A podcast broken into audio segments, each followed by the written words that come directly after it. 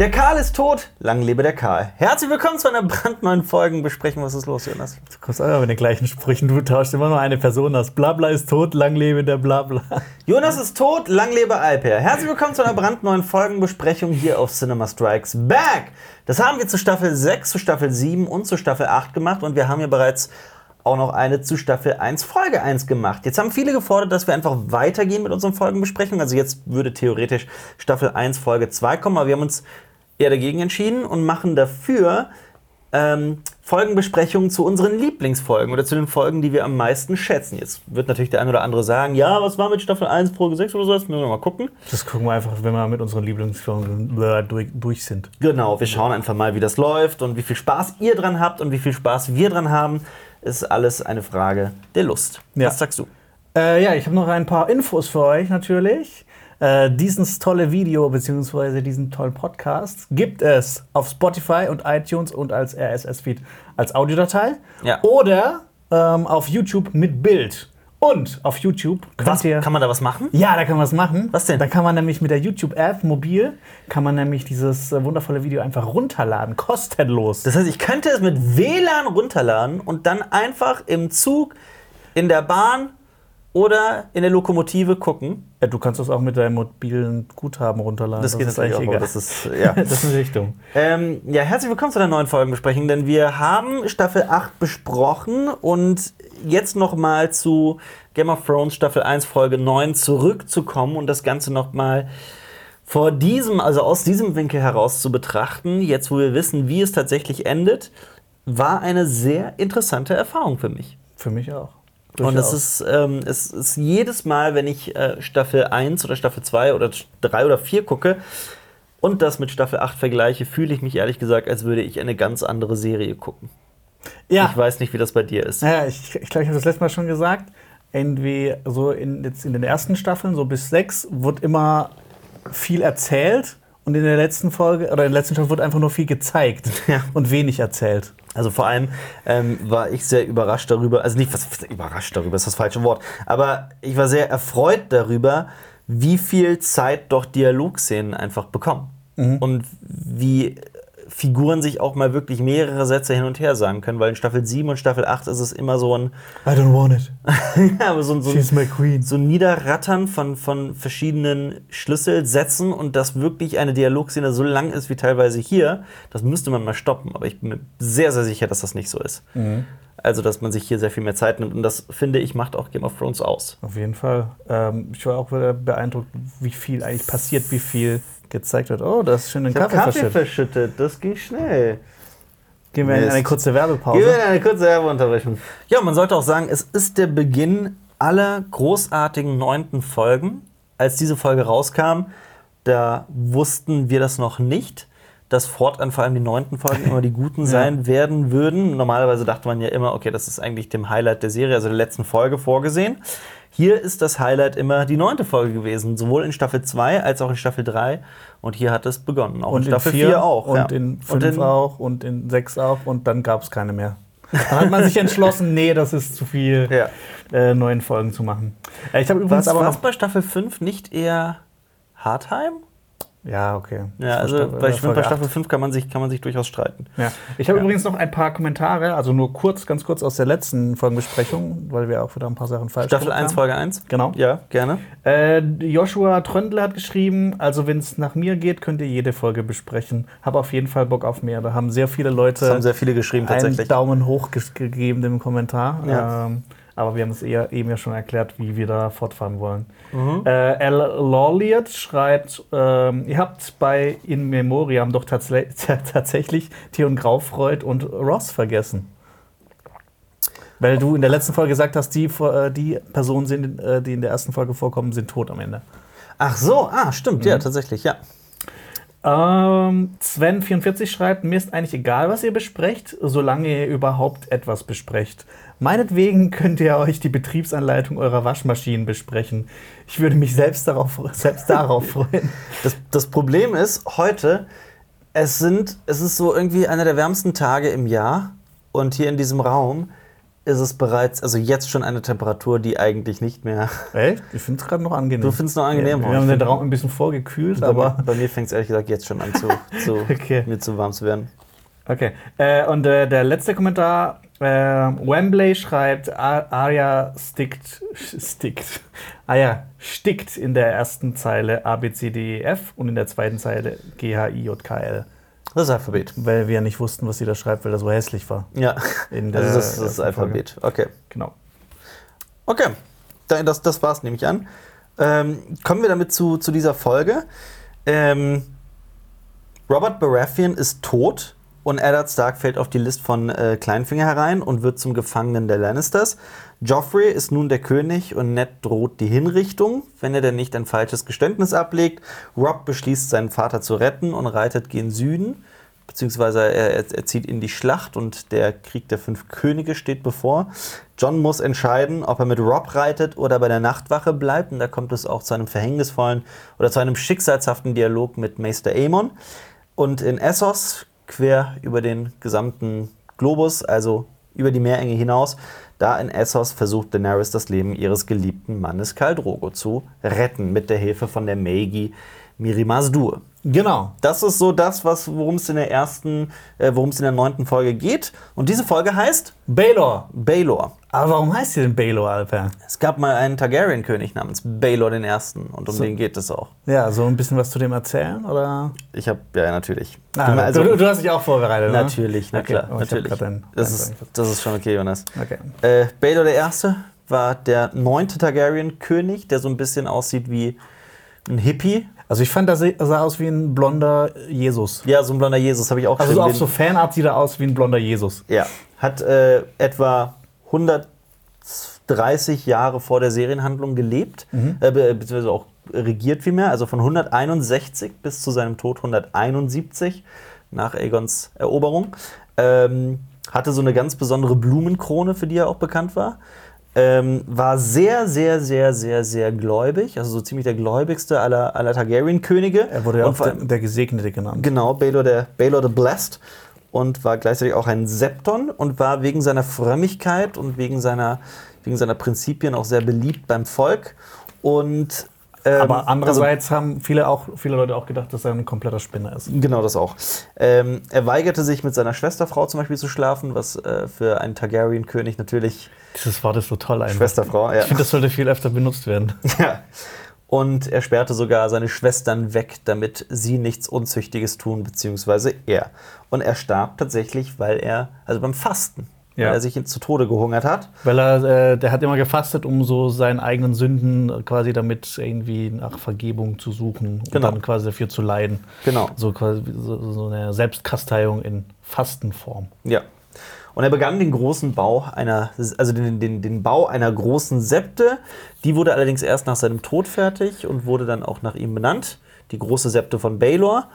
Und da ist auch eine Statue davor von Ja. Baelor, ihm zuliebe nach seinem Vorbild, nach seinem Antlitz äh, errichtet worden. Mhm. Darauf steht Aya. Das ist das Wort, das auch äh, Eddard Stark später sagt. Darauf werden wir noch äh, zurückkommen, was er dazu Joran sagt. Und es ist eben auch der Platz, der Ort, an dem ja, der pflichtbewussteste aller Starks sein Ende findet. Ich, ich wollte noch ein, zwei Sachen zu Baelor ergänzen, die ich ganz interessant fand. Gerne. Er hatte den großen Plan, alle Huren aus Königsmund Ja. zu vertreiben. Ja. Ähm, er ernannte einen Steinmetz zum Hohen Septon, weil der so schöne Bauwerke. Ein Schmied. Oder, äh, ein Steinmetz. War es ein Steinmetz? Ja. War es nicht ein Schmied? Nein, nein, nein. Das Ding war, es war ein Steinmetz. Und er hielt ihn für den Schmied. Er hielt ihn für äh, äh, den Sieben. personifizierten Schmied, also einer der sieben. Ja. Ähm, das hat nicht so gut funktioniert, nämlich der ist ein Jahr später gestorben, Mhm. äh, nachdem er hoher Septon war. Danach hat er einen achtjährigen Straßenjungen zum hohen Septon ernannt. Ja, stimmt. Und äh, weil der angeblich Wunder wirken konnte. Und ähm, so der allgemeine Konsens ist ja, dass er sich zu Tode gefastet hat. Ja. Aber manche nehmen auch an, Dass er dass sein wurde. Onkel Viserys ihn vergiftet hat, weil der, der war auch gleichzeitig seine Hand und musste ja quasi den ganzen Scheiß ausbaden, den äh, Baelor angestellt hat. Und dem war das wahrscheinlich ein bisschen zu bunt. Ja. Deshalb ähm, gibt es dann die Theorie, dass äh, Viserys ihn vergiftet Ja. hat. Äh, die Regie führt in dieser Folge ein gewisser Alan Taylor.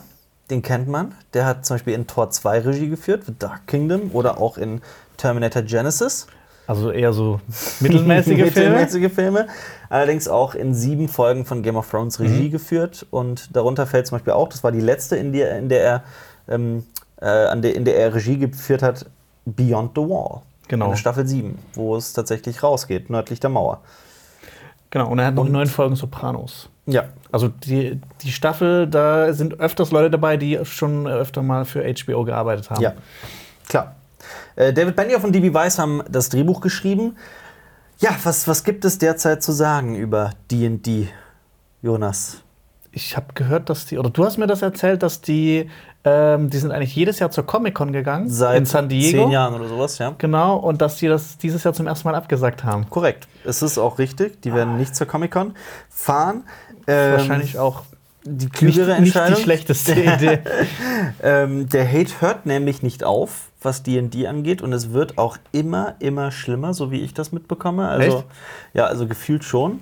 Also das ist echt harter Tobak und auch äh, Miguel Zapochnik, der Regisseur, der in Staffel 8, 3 und 5 gemacht hat, also die großen Schlachten, eine um Winterfell, eine um Königsmund, King's Landing, ähm, der hat auch noch mal ein paar Details verraten. Details ja. verraten, die Stimmt. teilweise echt bitter sind. Jetzt, wo du es sagst, fällt mir das auch wieder ein. Der hat sogar, der hat sogar ähm, mal gesagt, zum Beispiel, dass ähm, der. mh, also erstmal hat er viele interessante Sachen über Winterfell erzählt. Wie viele Figuren er umbringen wollte, dass er eine Schlacht haben wollte. Also, dass er in Also der Schlacht. die dritte Folge, The Long Night. Genau. Er wollte quasi eigentlich im Prinzip alle umbringen. Ja, er wollte, dass ähm, die, er wollte, dass das 50, ähm, also dass das Rudel von Nimeria, Ayas Schattenwolf, äh, gegen die Wiedergänger anreiten, äh, anreiten, anrennen und äh, die Wiedergänger zerfleischen, also dass Numeria noch in irgendeiner Form eine Rolle spielt.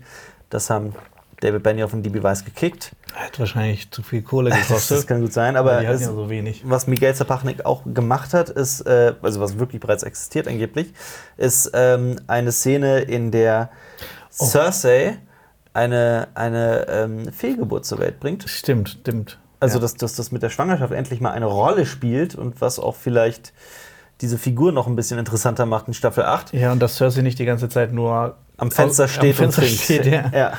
Ähm, wurde rausgeschnitten von D&D. Gleichzeitig hat er auch erzählt, dass er in Staffel, boah, jetzt lass mich nicht lügen, ich glaube Staffel 6 war das, ähm, er hatte vor, Tommen hinter Gittern zu, zu, zu filmen, also vor so, vor so Stäben, Mhm. ähm, einfach als Metapher, von wegen Tommen ist selber ein Gefangener der, der, der, des, des, hohen, Sepp, des hohen Spatzes, ähm, sowas in der Art.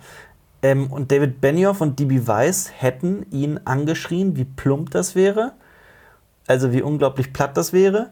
Ja, und dann bauen sie in Staffel 8 ein, ein weißes Pferd ein, auf dem Aya wegreitet. Das, äh, ja, braucht man nicht zu kommentieren. Also da wird auch immer wieder mal ordentlich hinterhergetreten, wie ich finde. Und ähm, was, um nochmal zu dem Thema Comic-Con zurückzukommen, wenn man, sie machen ja tatsächlich eine neue Star Wars-Trilogie, das ist ja schon längst bestätigt und viele vermuten auch, dass das in irgendeiner Weise eine Rolle spielt, warum sie auf Biegen und Brechen diese Serie in einer Staffel mit sechs Folgen, die halt viel zu wenig waren, auf ein Ende gebracht haben. Also Sie werden vertraglich dazu verpflichtet sein, wegen Star Wars zu einer Comic-Con zu fahren. Oh, Was dann passiert, also da wird, glaube ich, echt die, die, die Hütte kochen und vor allem ist, äh, also sie haben, sie haben sich bisher noch gar nicht in der Öffentlichkeit geäußert oder sowas. Irgendwie ist auch, es kam ja zu jeder Folge auch auf dem HBO-Kanal auf YouTube eine, eine Inside the Episode-Folge, Mhm.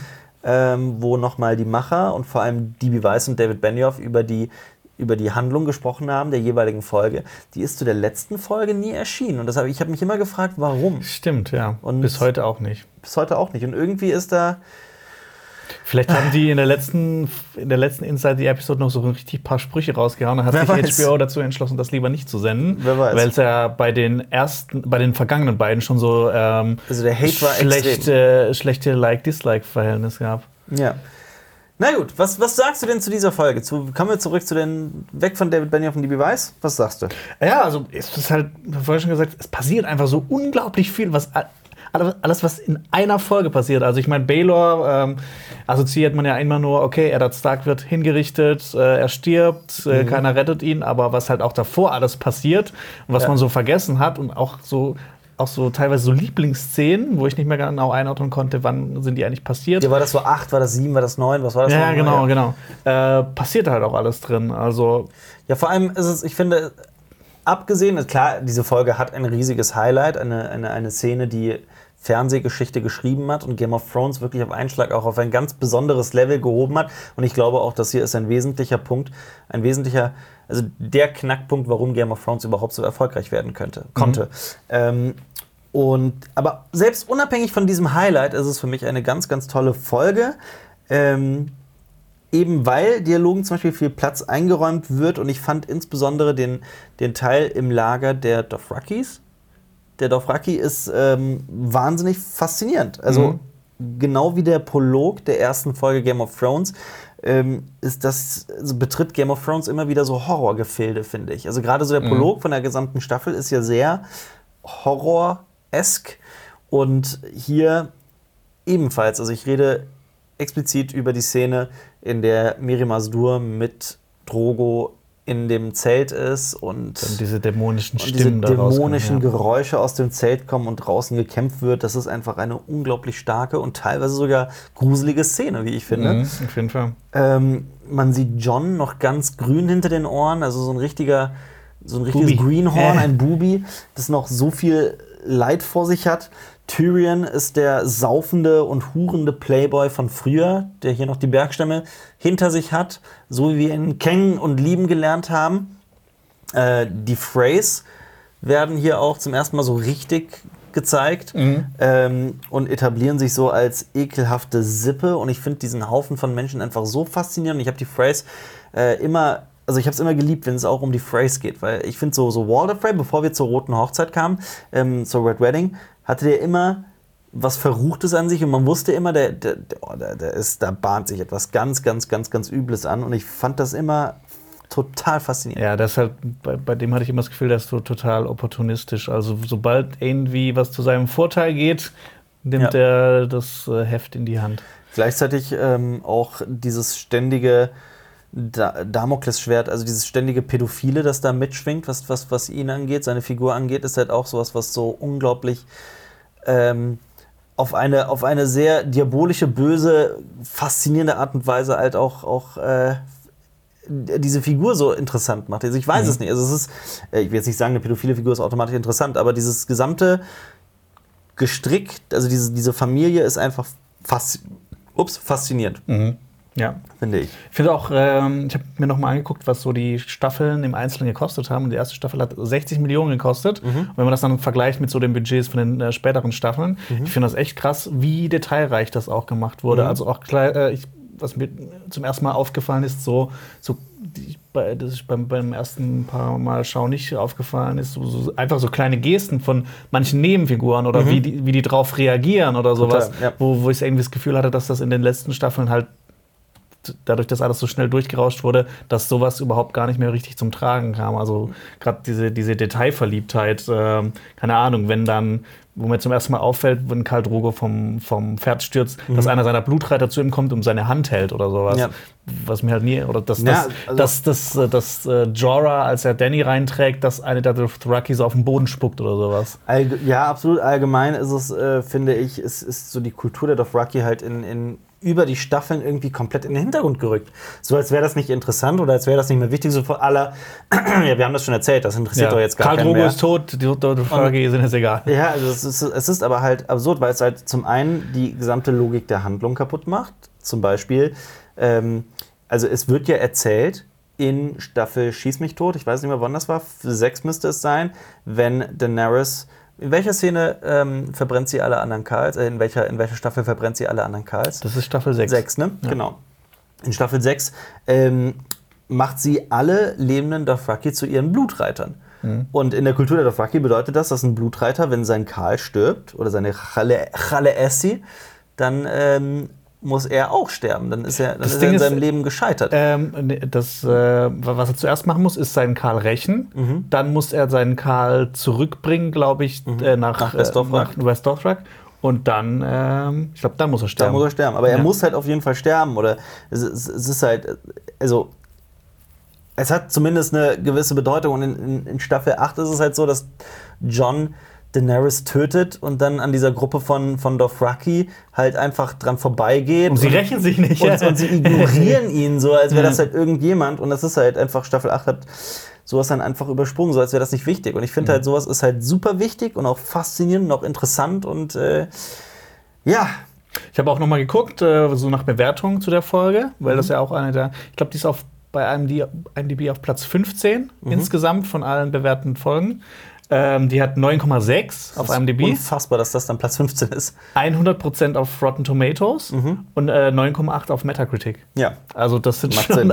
kranke Absolut. Werte. Also für mich ist diese Folge auch ehrlich gesagt eine 10 von 10. Also ich finde sie großartig. Und ähm, was wir noch auch erwähnen sollten, ist, dass ähm, Tyrion Lannister für diese Folge, äh, also Tyrion, Peter Dinklage für diese Folge für einen Emmy nominiert wurde. Mhm. auch gewonnen hat, soweit ich weiß. Oder? Bin mir gerade nicht sicher. Müsste ich mal nachgucken. Ähm, und dass ähm, meiner Meinung nach Charles Dance, Tywin Lannister, einfach jede Szene stiehlt, in der, in der er ist. Charles Dance ist einfach großartig. Also ich finde auch äh, der, äh, er, äh, also Charles Dance, dann der äh, Schauspieler von ähm, von Scheiße, komme ich später noch dazu. Ich habe mir irgendwo das aufgeschrieben, wie er heißt, von, äh, von Waller Frey. Ich finde, also es gibt so ein paar Figuren bei in der Serie, die sind so, ich finde so die perfekte Darstellung davon, also wie ich es mir auch so in den Büchern so ein bisschen David vorgestellt habe. David Bradley, genau, Mhm. als Waller Frey. Äh, James Cosmo als J.R. Mormont und Mhm. ähm, und äh, äh, Peter Vaughan als äh, Meister. Aemon. Meister Ja. Aemon ist wirklich ein ganz, ganz großartiger Schauspieler. Ja. Und das ist auch, man muss, oh, da werde ich, freue ich mich drauf, wenn wir gleich drüber Ja. reden können. Ähm, ja, in Memoriam. Da haben wir, wir haben ja in Staffel 8 immer wieder so einen kurzen Abschnitt gehabt, der nannte sich In Memoriam, wo wir über die, über die, über die Figuren gesprochen haben, die in der jeweiligen Folge sterben. Mhm. Und dieses Mal haben wir auch eine Figur, beziehungsweise noch ein paar weitere, weil mir fällt gerade Dings ein. Koto, der Blutreiter von, Mhm. von, von Drogo. Ähm, Dann- das Pferd von Karl Drogo, das, Das- keinen Namen hat. Plötze. Plätze. ähm, ja, quasi Drogo selbst vielleicht zu diesem Zeitpunkt. Der kommt in der nächsten Folge dran. Ja, das das eher später, Ja. eher nächste Folge. Ähm, Dann theoretisch ja auch noch das Kind von Danny, also äh, Rhaego. ja, Aber halt wahrscheinlich auch erst so eher in der auch nächsten erst in Folge. der nächsten Folge. Und äh, die 2000 Stark-Männer. Ja, genau. Die Oder Rob Stark opfert. Genau. Ähm, ja, und natürlich Eddard Stark. Stimmt. Den sollte man nicht vergessen. Ja. Das ist zu offensichtlich, dass man es einfach nicht erwähnt. Ruhe in Frieden, Eddard Stark. Ich glaube, er fliegt immer noch in die Taube gewalkt im Himmel. Ja, also ich habe nochmal genau drauf gleich noch. geachtet, diese eine Taube, Ja. die hatte Oh, da so einen Fleck, Ja. so einen Leberfleck und Eddard Stark hatte genau an der gleichen Stelle so einen Fleck. Ja, und wir starten mit dem Intro. Ja. Das, ich krieg immer wieder Gänsehaut, wenn dieser Name Sean Bean erscheint. Und zwar direkt als erstes. Ja, ich habe mal äh, ausgerechnet, ähm, ich schaue meistens das Intro mit. Also Ich auch, immer also, eigentlich, ja. Es gibt ganz wenige Mal, wo ich es mir echt übersprungen habe. Mhm. Ich habe mal ausgerechnet, dass ich mehrere Stunden von meinem Leben nur das Intro geguckt habe. Ist es ja auch wert. Also es ist keine, keine verschwendete Zeit. Und übrigens, äh, Sean Bean, habe ich dir schon mal erzählt, heißt eigentlich Sean Mark Bean.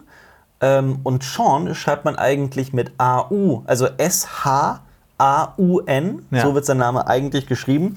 Er hat Sean mit H-A-U-N, also so wie bei Shaun of the Dead zum Beispiel, hat er zu S-E-A-N gemacht, damit es so aussieht, als würde es sich mit Bean reimen. Einfach für die Optik seines Namens, für die Nicht Ästhetik. Ja. Und das Witzige ist, dass äh, Sean Bean so aussieht, als müsste es sich reimen, es aber nicht tut. Das stimmt. Es heißt ja nicht Sean Bon Ja, oder er wollte oder Sean auch Bean. Den gleichen Vornamen haben wie Sean Connery. Oder denselben Nachnamen wie Mr. Bean. Oder Er ist Mr. Bean. Sean Bean ist Mr. Bean. ja. so, Kings, ich stelle mir gerade vor, wie dann so Mr. Bean so auf der Schwelle so, oh, oh. stell dir vor, Sean Bean hätte Mr. Bean gespielt in der, Serie. Dann sehen wir Königsmund, King's Landing. Wir so. sehen Okay, warte. Achso, wir sehen Königsmund, ähm, wir sehen die Zwillinge, alles so, also so, Ich glaube auch zum ersten Mal komplett in der Serie. Mhm, und ich- Zwillinge. ähm, haben wir einfach auch lange nicht mehr gesehen. Also wenn man jetzt, also Rückblickend, wir, ja. rückblickend, ja. Ähm, Winterfell, die Mauer, dann gehen wir wieder zurück nach King's Landing kurz, also zur Hauptstadt, um haben wir schon mal darüber geredet, zu, für, die, für, die, für die Orientierung. Und dann nach Westdorfrak, was Mhm. aber eher symbolisch steht. Die sind Ja. ja nicht wirklich in Ich hab- Westdorfrak. Ich habe einen Fun-Fact rausgesucht zu Westdorfrak. Bitte. Westdorfrak ist eine der flächenmäßig größten Städte Mhm. auf der ganzen bekannten Welt, aber gleichzeitig mit einer der geringsten Bevölkerungsdichten. Ja. Dichten. Die haben doch auch so viel Platz, weil diese ganzen äh, Statuen und Tempel und so weiter von anderen Das ist Religionen. halt alles sehr ausgebreitet. Äh, also Jeder nimmt seinen Platz. Und die, die, also die, wenn sobald sie ein Volk äh, auslöschen oder angreifen oder was auch immer, dann nehmen sie gerne mal die Heiligtümer mit und stellen es bei sich einfach auf. Als, als Verhöhnung oder sowas. Und das ist halt das Doofe. Gerade so in, im Buch Game of Thrones und auch hier so in den ersten Staffeln ist einfach diese dothrakische Kultur so interessant und diese, diese blonde, unschuldige Frau mittendrin mit ihrem, mit ihrem Ritter. Das ist eigentlich eine super interessante, faszinierende Geschichte. So ein bisschen auch Fisch. Und ihrem, Pädoph äh, ihrem inzestuösen Bruder. Genau. So ein bisschen Fish out of water. Ja. Ähm, eigentlich super faszinierend. Ich finde es sehr schade, dass das dann irgendwann keine Rolle mehr spielt. Aber wenn wir über diese Folge sprechen, müssen wir uns jetzt auch ein bisschen zügeln. Es soll ja auch nicht wieder in dieses Staffel 8 Bashing ausarten. Nur manchmal. Muss, Nur man, manchmal. muss man das einfach so. Und es beginnt im Kerker In den schwarzen Zellen von äh, Königsmund oder von des, des Roten Bergfrieds, Red Keep. Genau, äh, die schwarzen Zellen, ähm, kurze Info, das ist nur für die niederträchtigsten und gefährlichsten Gefangenen. Es gibt dort keine Fenster, keine Betten und nicht mal äh, irgendwie so ein Eimer, um sich äh, zu erleichtern. Es äh, riecht da drin nach Fäkalien und Pisse, was, was man leider nicht sehen kann. Ähm, und es soll bitterlich kalt sein, was aber wahrscheinlich so der einzige Trost ist für Eddard Stark, weil dann fühlt er sich wahrscheinlich Wieder wie im Norden. Ja. Im Norden. Genau. Ja. Und er hat aber noch einen, einen Freund quasi, der ihm da Wasser bringt. Genau. Varys. Varys, genau. Ich finde auch so die ganze Kameraarbeit, die da geleistet wurde. Und vor allem die Lichtsetzung Licht, ist echt schön, Licht, ja. weil du halt wirklich nur eine Lichtquelle und das sieht halt auch äh, fantastisch aus. Genau, also, weite, also große Teile des Bildes sind einfach dunkel und es wird immer nur ganz selektiv Licht auf etwas gesetzt. Und vor allem ist es auch ähm, erzählerisch einfach schön inszeniert, wie Eddard Stark da in Ketten an der Mauer sitzt und trotzdem noch inmitten dieses, dieses, dieses, dieses, also in diesem Moloch, aber Moloch ist das falsche Wort, in diesem, wie nennt man das, in dieser Hölle da, in diesem Kerker einfach noch immer ein, seine, seine, seine Ehre wie ein Schild trägt. Also er ist ja immer noch da ein ehrenwerter Mann und hat, hat ähm, Würde und Anstand und das ist schon Mhm. toll. Und vor allem auch, wie Varys da vor ihm steht und man sich eigentlich die ganze Zeit denkt, eigentlich ist Eddard Stark der größere Mann. Ja. Sehr interessant. Ja. Vor allem. Auch dann kann man auch wieder so in das Symbolische gehen mit der, mit der Flamme, die Mhm. Flamme der Hoffnung, die dann da reinkommt. Und es gibt ja so einen kurzen Moment der Hoffnung, dass Varys in ihn in irgendeiner Weise hilft. Ja. Ähm, was ich mir aber auch gedacht habe, war, damals, da war Varys noch schlau, da konnte er sich noch verkleiden. Nämlich, das ist ja eigentlich so Mhm. eine seiner größten Künste gewesen, sich zu verkleiden und sich zu, ähm, zu tarnen quasi. Ja. Und äh, in den Büchern erfährt man übrigens, dass er da quasi sich als Gefängniswärter Rugen verkleidet hat. Mhm. Ja. Einfach um nicht aufzufallen. Nämlich, ich glaube, jeder, der halt Eddard Stark offiziell da unten besucht, hat dann selber nicht so viel Ja. mehr zu sagen. Und vor allem, also er spricht denn ja auch noch, also Varys spricht noch über seine Kindheit und dass er mit einer Gruppe von Schaustellern durch die freien Städte gereist ist und da gibt es halt auch äh, noch einiges, was bekannt ist über, über Varys, was über ihn erzählt wird, wie er aufgewachsen ist. Ähm, er ist als Sklave in Lis geboren, reiste mit einer Gruppe von Schaustellern, also schon, also damals schon. Und in mir, also das ist eine der drei Städte, es, gibt so unten links, unten links ist falsch, äh, Sü im Südwesten gibt es die, die streitenden Schwestern, das sind drei Städte. Aber das wäre unten rechts eigentlich dann, wenn du von Westeros aus guckst. Von Westeros aus natürlich im Südosten, aber ich rede von Essos, also im Südwesten von Essos. Da gibt es die streitenden Schwestern, das sind Tyrosh, Liz und Mir. Und äh, in Mir wird für ihn eine hohe Summe geboten und er wird gekauft und dann wird an ihm ein, ein Blutritual abgehalten und er wird kastriert, das wissen wir.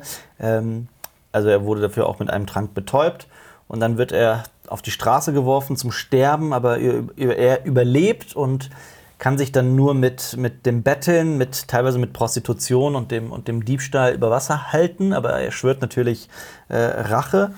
dann flieht, muss er irgendwann nach Pentos fliehen und geht ein Bündnis mit einem anderen jungen bekannten Mann ein, nämlich Illyrio Mopatis, einem jungen Schwertkämpfer, einem, äh, hatte auch einen Namen, den ich nicht, äh, auf den ich gerade nicht komme. Ähm, und gemeinsam mit einer, mit einem Trick haben sie es geschafft, ziemlich reich zu werden. Und Eris hat von diesem, also König Eris, der irre König, hat von diesem Varys gehört in, in, in, in äh, Pentos und beschlossen, ihn nach Königsmund zu bringen und ihn, um ihn, um ihm einen Posten an seinem Königshof zu geben. Ja, Varys hat sich gut nach oben gearbeitet. Auf jeden Fall. Und diesen, äh, diesen Zauberer oder diesen Blutmagier, den sehen wir auch dann später. Genau. Und er habe halt dadurch, durch seine Kindheit, durch sein Reisen mit den Schaustellern, habe er das Schauspiel gelernt, was, was wichtig für seinen Job wäre. Mit anderen Worten, ich finde, es ist eine sehr, sehr raffinierte und charmante Art und Weise, ähm, dass eine Figur eben Eddard Stark heranträgt, dass er doch spielen soll und ein falsches Geständnis ablegen soll. Also dass es das Klügste für ihn wäre, wenn er einfach zugibt, ein, ein Verräter zu sein, was er dann mhm. ja auch später tut. Und ich finde, das ist einfach super geschrieben. Ja. Ganz, ganz toll geschrieben. Also, also man hat eigentlich die ganze Zeit bei der Szene eher den Eindruck, dass sich Eddard Stark die ganze Zeit dagegen wehrt, ja. bis halt Varys am Schluss seinen Trumpf ausspielt und dann quasi dann sagt, ja, ähm, da ist aber noch jemand, also Sansa, dessen Leben er retten kann, weil ähm, Eddard Stark ist ja seine Und Ehre Arya. wichtiger als äh, sein Leben. Ja, Arya ist ja quasi schon Ja, ja, aber, untergetaucht. ja, Aber, aber, Sansa glaub, ist halt direkt eine Geisel. genau, aber ich glaube, es geht nicht nur darum, dass er, dass er sie, dass er sie rettet, sondern auch noch, dass er als Vater für seine Töchter da ist. Mhm. Also was ist mit deinen Töchtern? Ähm, Da, da gab es ja auch wieder, das war ja auch wieder so eine Parallele, so dass Varys das anspricht mit, mit Sansa. Mhm. Äh, irgendwie so eine Parallele, dass ähm, als Tyrion in der achten Staffel mit John gesprochen hat und gesagt hat, ja, du musst Daenerys töten, weil sonst tötet sie irgendwann Sansa.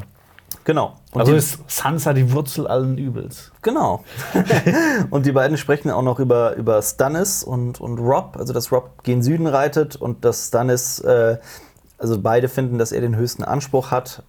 Und ja, interessant. Sie sprechen dann auch noch sogar kurz über Cersei. Sie habe Robert vergiftet, seine Männer, also Eddards Männer geschlachtet und Bran verkrüppelt. Ähm, da ist Eddard Stark eigentlich noch sehr ablehnend gegenüber eines falschen Geständnisses. Also ich freue mich dann, dass er in der zweiten Staffel dann einfach so ein bisschen mehr hervorkommt. Bei den Nicht. Dann sind wir etwas weiter nördlich vor den Zwillingen. Denn äh, dort wird von Fion ein Rabe erschossen, ein Rabe, der eine Botschaft übermitteln sollte, ähm, von Walder Frey an seine Nichte, Nichte Walda, Walda. Ähm, aber das ist natürlich nur ein, nur ein Code und eine Warnung an den Süden, dass Rob kommt, äh, mit Informationen wahrscheinlich über sein Heer und was weiß ich. Ähm, Vielleicht, das kann man vielleicht, ja also man weiß es nicht, genau. Spekulieren. Es ist aber einfach sehr, sehr schön in dieser Szene auch Rob zu sehen mit Caitlin Stark, mit Rorik Castle und, und Great John Amber. Alles Figuren, die leider später das Zeitliche segnen. Wir können eigentlich mal so einen Special Cut machen von Game of Thrones und alle Figuren, die sterben, einfach so rausretuschieren. genau. Äh, Fionn will, dass Rob die Zwillinge einnimmt und Caitlin Stark hingegen sagt, mit Walder Frame muss man diskutieren. Sie kenne ihn seit, also sie will mit ihm diskutieren, sie kenne ihn seit ihrer Kindheit. Ähm, ganz, ganz wichtig, was uns auch schon mal jemand gefragt hat. Ähm, wenn man sich die Karte mal anguckt und auch die eng, dann ist, dann sind die Zwillinge im Westen und theoretisch geht der, der Königsweg, der King, die Kings Road geht äh, im Osten an den Zwillingen vorbei und eigentlich wäre es gar kein Problem. Also wir wurden schon öfter gefragt, warum die da nicht einfach dran vorbeireiten. Das hat einen ganz einfachen Grund. Ähm, die Zwillinge sind der einzige Übergang über den grünen Arm des, des Tridents, dieses Flusses, und die wollen ja zuerst nach Riverrun, nach Schnellwasser. Das heißt, sie müssen tatsächlich über die, die Zwillinge, um dorthin zu kommen. Ja. Weil sonst, wenn man sich die Karte da ein bisschen weiter in Richtung Süden anguckt, dann äh, fließt da eben der Trident einfach entlang und da gibt es nirgendwo einen, einen Übergang, nur eben bei den Zwillingen. Und das gibt den, den, den Phrase auch eine ganz besondere Machtposition. Also die haben da ja auch extra die Zwillinge dahin gebaut, einfach weil das eine strategisch gute Position ist und weil sie da einfach hohe Zölle verlangen konnten, einfach für den Übergang. Ja. Die haben das ja quasi so von einer klapprigen Holzbrücke zu dieser großen Festung ausgebaut. Einfach mit den Mitteln, die sie durch, die, ganz, durch das ganze Geld Ja. ähm, über Generationen angehäuft haben. Allerdings gibt es tatsächlich noch einen Alternativweg, einen anderen Weg, um vom Norden nach Schnellwasser zu kommen. Und das ist über ähm, die Engen. Da gibt es im, im Westen so Wälder und so Sumpfgebiete. Aber da durchzukommen, ist, glaube ich, der viel schwierigere Weg als Vor allem mit einer Armee von 20.000 Eben, Mann. Ganz genau. Ähm, ja, Caitlin ist dann tatsächlich bei den Zwillingen und verhandelt mit Walder Frey. Wenn ich mich nicht irre, ist es das erste Mal, dass man David Bradley sieht als, als Walder Frey. Den Ähm, kennen ja die meisten als Argus Filch aus Harry Potter. Genau, definitiv. Ähm, das ist so ein, so ein Zeitpunkt, wo man einfach noch nicht weiß, wozu dieser Mann eigentlich fähig ist, aber allein schon wie er da sitzt, umgeben von seinen Kindern, das hat schon immer so ein düsteres und äh, verstörendes Bild abgegeben. Und ich finde auch, David Bradley ist einfach ein großartiger Schauspieler, der so, so no-nonsense-mäßig einfach so abliefert. Und ach, Also der lebt halt die Rolle. Also der ist halt, der, der spielt das nicht, der ist das. Ja, und ne- neben ihm steht seine viel zu junge Frau, nämlich Kitty, die. Nee. Ist es nicht Kitty? Das, das ist die Kitty Frau, Frey? die heißt im Englischen, boah, ich weiß nicht, Joyeuse Frey, Ja. äh, ehemalige Ehrenfurt. Also Im Deutsch heißt die Sonnenschein Frey. Mhm. Äh, in den Büchern ist die Anfang 16. Ja. Ich dachte, das wäre Kitty, die 15-Jährige. Nee. Äh, Water Frey ist in den Büchern 90 Jahre alt. Mhm. Und hier sagt er aber, dass sie 15 ist. Also die haben das im Ver in den Büchern haben es ja so gemacht, dass eigentlich alle Figuren ähm, älter sind Ja. als ähm, in den Büchern. Einfach, dass man mit, mit, mit älteren Darstellern drehen kann, weil sonst hat man ein Problem, auch mit manchen Szenen. Ja. Äh, aber hier haben sie es andersrum gemacht, einfach wahrscheinlich, um Walter Frey noch ein bisschen ekelhafter wirken zu lassen. Ich habe Ja. nachgeschaut. Also, ja ich ja auch eigentlich, oder? Habe ich nicht? Ich weiß es nicht. Aber das ist, Kitty Frey war doch seine neunte Frau, oder nicht? Warte, ich, ich schau mal nach. Mach du ruhig Nee, weiter. ich bin mir relativ sicher, ich habe auch nachgeguckt. Okay. Das ist Sunshine Frey.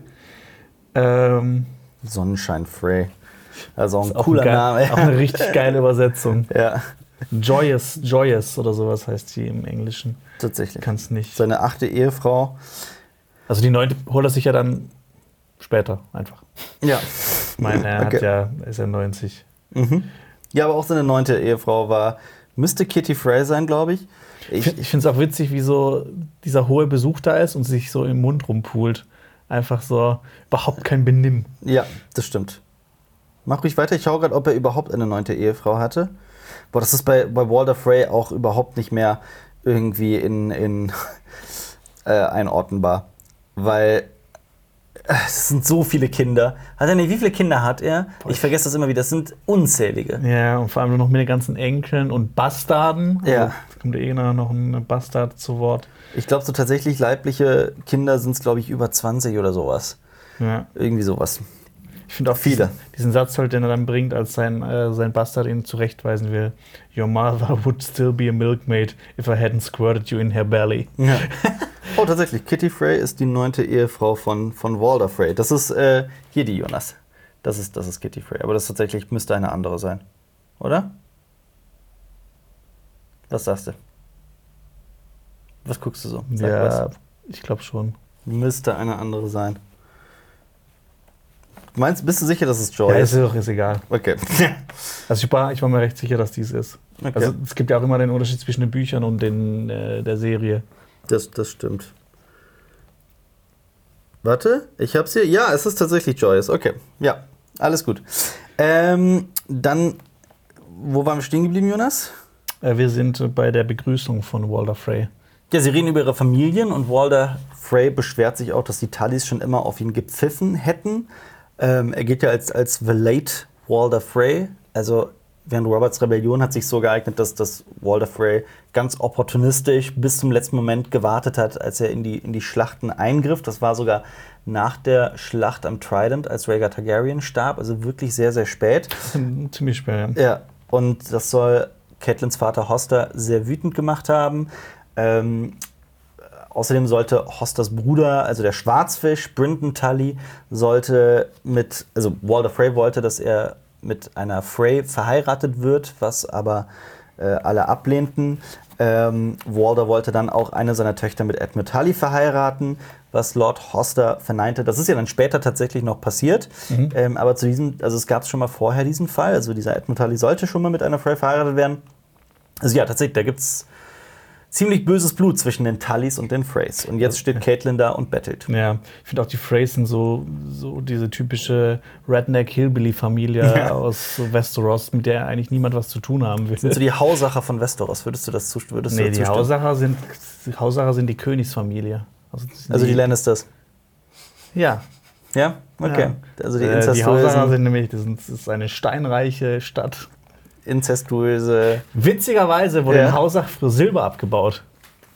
Okay. Ähm, die Verhandlungen beginnen, beginnen und Walter Frey habe Hoster, Hoster einen Eid geschworen. Das sagt, das sagt Caitlin. Äh, Hoster ist ja auch tatsächlich sein Lehnsherr. Ähm, ja, Aber natürlich hat Walter Frey auch gegenüber der Krone einen Eid geschworen. Natürlich, Also, ja. Das ist so, so dieser, diese nicht, also so quasi wie beim Ersten Weltkrieg äh, davor, wo auch die Leute gegenseitig so Bündnisse geschlossen haben, Ja. aber irgendwo bricht dann halt eins. Ja. Ja, also das ist, ich, ich muss allerdings doch noch mal über Staffel 7 und Staffel 8 ein bisschen lästern, weil, keine Ahnung, so eine Verhandlung, es macht einfach so viel Spaß dabei zuzusehen, das macht so viel aus und es ist ein so toller Dialog und es macht, es ist großartig gespielt auch und Ja. das, das, das hat mir einfach in Staffel 8 ein bisschen gefehlt. Also in Staffel 8 wäre halt, wenn die Freys halt auch, hätten auch alle die Nordmänner Ausrüstung angehabt, wäre alles das gleiche gewesen. ja. Ähm, und damit kommen wir in den, ins Büro des Lord Kommandanten. Das Büro. Hat ja, und Jon Snow ist die Sekretärin, ne? Ja, genau. Ja, er ist Stuart. Äh, Jon Snow hat eine verbrannte Hand. Er hat ja Jeor Mormont gerettet vor einem Wiedergänger. Ähm, und ja, jetzt kommt es zu dem Moment, in dem Jeor Mormont ihm Langklaue schenkt, das Familienschwert der Mormons. Das eigentlich für Jorah gedacht war, aber Jorah musste ja aus Westeros fliehen, weil er, beziehungsweise wurde, wurde quasi, also wurde verbannt, weil er mit Sklaven gehandelt hat. Ähm, Jeor hat John allerdings aus dem Bären an dem, an dem Griff, an dem Knauf, einen, einen Wolf gemacht. Das ist schön. Das ist sehr Ja. schön, eine sehr tolle Geste. Genau, das, äh, das Schwert war 500 Jahre im Besitz der Mormons. Mhm. Jetzt ist es im Besitz von John. Also da allein schon, ich meine, valyrische Stahlschwerter sind ja super selten in, Ja. in Westeros. Und einfach niemand weiß, ob man neue schmiedet. Ja, ähm, deshalb auf jeden Fall cooler Move von Gio Momont. Mhm. Äh, der wird äh, gespielt von James Cosmo. Und den kennt man übrigens zum Beispiel aus, aus Troja, Mhm. aus Braveheart oder aus Highlander. Also der hat das so mit so mittelalterlichen, mittelalterlich angehauchten äh, Schwertkampfmäßigen Filmen. Ja, Troja, der berühmte Mittelalterfilm. Ja. Ähm, ja, komm mal, Schwerter, das sind auch alles Ritter, ist auch Mittelalter, komm. die berühmten Ritter von Troja, ja. ja. Äh, aber ja, ähm, John will es auch anfangs gar nicht erst annehmen, aber Jeor lässt ihm, eigentlich gar keine Wahl. Und spricht sogar auch über, über Ghosten. Das ist herzzerreißend. Ich finde auch diesen, diesen Move-Kur, so wie John Moment, er hält, hält es hin und so macht, macht so, äh, komm, so. Ja, so Komm, als nimm das, komm. definitiv. Komm, komm. Hm. Es ist so ein bisschen wie der Opa, der einem einen Zehner in die Hand drückt oder Ja, so. genau. Komm jetzt, komm jetzt. Nee, nee, nee, brauch ich nicht. Komm, komm, Ja. komm. Äh, d- ich fand's auch witzig so, das ist so, noch so eine Zeit, wo Wiedergänger noch bedrohlich Gefährlich sind. So ein einzelner Wiedergänger ist bereits extrem gefährlich. Das, das, das gleiche hatten wir auch früher bei Walking Dead, wo irgendwann einfach so, äh, äh, nicht Wiedergänger, sondern Zombies irgendwann einfach nicht mehr so die große Gefahr sind. ja, ja, aber da, da machen die es ja so, dass es dann immer wieder die Herden sind und so weiter. Also beide Ja. Seiten werden quasi stärker. Ähm, aber hast schon recht. Und vor allem, wenn man sich überlegt, dass in Staffel 5 Hardtime die letzte Folge ist, in der nochmal ein weißer Wanderer einen tatsächlichen Mann gegen Mann Schwertkampf hat. Das bricht einem wirklich so ein bisschen das Herz. Aber das ist äh, tatsächlich komplett off-topic. Ähm, Geo erzählt, dass Al Thorne nach äh, Königsmund geschickt wurde. Ähm, Das dürfte auch das erste Mal sein, dass Alistair Thorne nach seinem, quasi, der wurde ja im, äh, bei Roberts Rebellion, Mhm. äh, da hat er ja in Königsmund gekämpft und wurde dann an die Mauer verfrachtet, Ja. weil er so- musste das Schwarz anlegen. Es ist wahrscheinlich ist das, erste Mal, dass er wieder zurück ist in Königsmund seit der Zeit. ja. Für alle, die gerade nicht checken, wer das sein soll, man sieht ihn ja auch in dieser Folge nicht. Das ist dieser Lockenkopf der Nachtwache, der ziemlich Der- arschig ist. Der Grumpy Man. Ja, der dann später auch neben Olli ähm, von John hingerichtet wird. Und da machen sie etwas, was eigentlich schon in Staffel 7 schon so ähnlich passiert. Äh, die Hand des Wiedergängers, die Ghost abgebissen hat, wird König Ach so. Joffrey präsentiert. Ja, also dieser tolle Plan war dann noch. Die konnten ja nicht wissen, dass die Hand äh, verrottet auf dem Weg. Ja, Spoiler für die paar Folgen voraus. Ähm, ja, John ist äh, Stuart, das wird, daran wird er hier nochmal erinnert. Also er kriegt in dem einen Moment Langklaue, das Familienschwert der Mormons, und soll im nächsten Jeor Essen bringen. Ähm, ja, aber gut, wir wissen auch, warum er zum Stuart gemacht wurde. Also Jeor hat bereits ganz, ganz früh etwas Besonderes in John gesehen. Und das ist immer diese, diese, diese Vater, diese väterliche Beziehung zwischen Jeor und, und John ist auch immer etwas, was mich in den Büchern total berührt hat. Ja. Wobei es wahrscheinlich auch so vom Prinzip her so strategisch gesehen für die Nachtwache nicht die dümmste Idee ist, ähm, den Sohn eines großen Lords, Mhm. so als Nachfolger des Lordkommandanten, so anzu, anzulernen, Mhm. weil die größte Unterstützung bekommt die Nachtwache ja immer durch Die Starks. oder Ja. durch die, also oder auch durch die ähm, Ambers Ja. zum Beispiel, Ja. die ja noch näher an der Mauer wohnen und Ja. die ja noch auch von so Wildlingsangriffen betroffen sind. Gut, aber gleichzeitig ist, ist, ist, ist es auch so, dass, dass John ein ganz außergewöhnlicher Krieger ist. Und ja, äh, ja, klar. also es ist auch Also nicht es die, halt- die schlechteste Wahl. Eine, eine. Win-Win-Win-Situation quasi. Damit gehen wir, ähm, also wir bleiben an der Mauer, allerdings sind wir draußen. John wird von der gesamten Nachtwache gelobt. Das ist auch so toll. Einfach, man muss, man muss es nicht zeigen, aber man zeigt es einfach so. Einfach um zu zeigen, dass John irgendwie jetzt so langsam so angekommen ist Man- und akzeptiert wird von allen und dass er so seine, seine Rolle langsam Genau, findet. also auch was für, was für ein kleines Handlungselement das ist. Denn eigentlich gibt es hier zwei Szenen im Büro des äh, Lord Kommandanten, wie auch man das nennen möchte. Und das Office. nächste ist im Office des Lord Kommandanten. Und das nächste ist eigentlich in dieser Schenke, in diesem, also nicht Schenke, sondern in dem, in dem, wie nennt man das? Wo die sitzen? Im Essensraum, in der Cafeteria, Kantine. Genau, von, von der, vom Office zur Kantine. Ähm, und das ist eigentlich nur ein, ein Szenenwechsel, der aber gezeigt wird, wie er da hingeht, um eben auch zu erzählen, dass er gerade von der Nachtwache angenommen wird und alle ihn loben. Mhm. Und das ist einfach, also ich, man vermisst so richtig diese Gemeinschaft und die, und die Kultur der Nachtwache. Ähm, und da, in, diesem, in, der, in der Kantine, wollen alle das Schwert sehen, das, das er bekommen hat. Äh, die wissen das scheinbar schon alle. Hat wahrscheinlich jemand äh, ausgeplaudert. Genau. Es gibt allerdings auch einige Brüder, die man im Hintergrund sieht, die eifersüchtig sind. Ja, unter anderem den dicken Dude, dessen Namen ich vergessen habe, der ich auch, später ähm, Giamamon tötet. Ja. John setzt sich zu Sam und beide wirken echt komplett grün hinter den Ohren, wenn man einfach weiß, wohin die Reise noch führt. Und Sam erzählt, dass er einen Raben, für, also einen, einen, einen Brief von einem Raben für Meister Amon vorgelesen habe über Johns Bruder Rob, Halbbruder Rob, beziehungsweise Cousin Rob, wenn, man's, wenn man die Wahrheit weiß. Ähm, ja, und es ist klar, was John will. John will die Nachtwache verlassen und seinem Bruder beistehen. Es ist auch, es ist auch so ein bisschen, in dieser Folge haben wir Figuren wie John und Eddard, die anfangs etwas wollen, also unbedingt wollen aus, aus, aus, aus, aus ihrem Pflichtbewusstsein, aber sich eben dagegen entscheiden für die, für die Liebe quasi. Während ähm, Daenerys zum Beispiel die ganze Zeit kämpft für, für. Also sie ist ja auch eigentlich jemand, der total ängstlich ist und äh, eher passiv ist anfangs und dann irgendwann durch Karl Drogo auch über sich hinaus wächst. Also es ist tatsächlich gelebte Figurenentwicklung und das finde ich schon sehr faszinierend.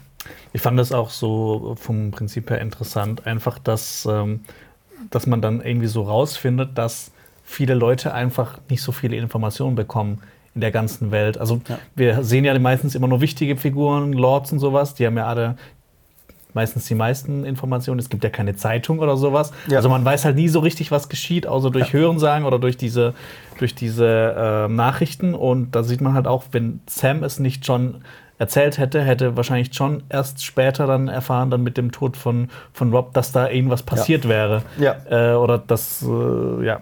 Ja. Also ich finde das halt super interessant, einfach Ist es auch. zu sehen, Das was ist ja auch. wie, wie, so, wie so, so kleine Figuren, die nicht so viel zu sagen haben, äh, wie das wahrscheinlich für die in der Welt ist, dass man halt einfach nie irgendwas mitbekommt. Das ist ja auch für mich eine der faszinierendsten Sachen an Staffel 6, die das Theaterstück, das heißt, glaube ich, The Bloody Hand, in Essos, in ähm, Bravos Ja. ist das, ne? Und äh, es ist einfach super faszinierend, wie, wie, wie das einfache Fußvolk quasi von den Geschehnissen auf der Welt erfährt.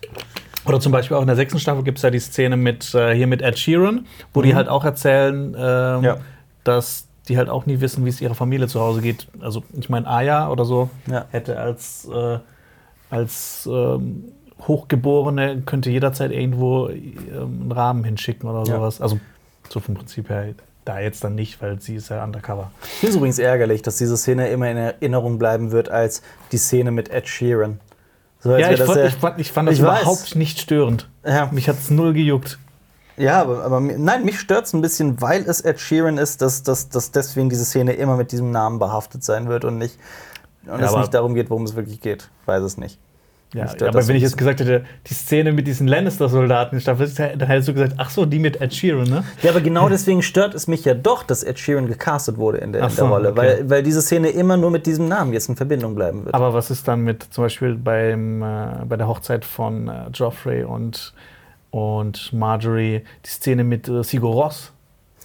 Da ist es nicht in meinem Kopf, die, die Szene mit Nee? Sigur Rós. Da gab es auch lange nicht so einen Ich Aufschrei. wusste, ich wusste auch gar nicht, äh, dass, dass die sind. Also ich kannte die Band eigentlich gar nicht. Irgendwann habe ich das mitbekommen und dann so, ah, die spielen da. Ich, Oder das, das- Witzige ist, ich kannte die Band. Coldplay bei, bei äh, ich glaube, ein, zwei Leute von Coldplay waren bei der bei Reigns of Castamere. Ja. Da oben. Ist ja auch egal, ist Ja. eine Mini-Diskussion, die überhaupt nicht wichtig ist.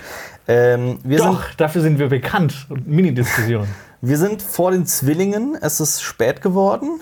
Der, der Abend bricht an und Cat geht zu Rob. Cat! Also man kann schon irgendwie erwarten, dass es da heftige Verhandlungen gegeben hat, Ja. weil das einfach so lange geht, Ja. die Sonne untergeht.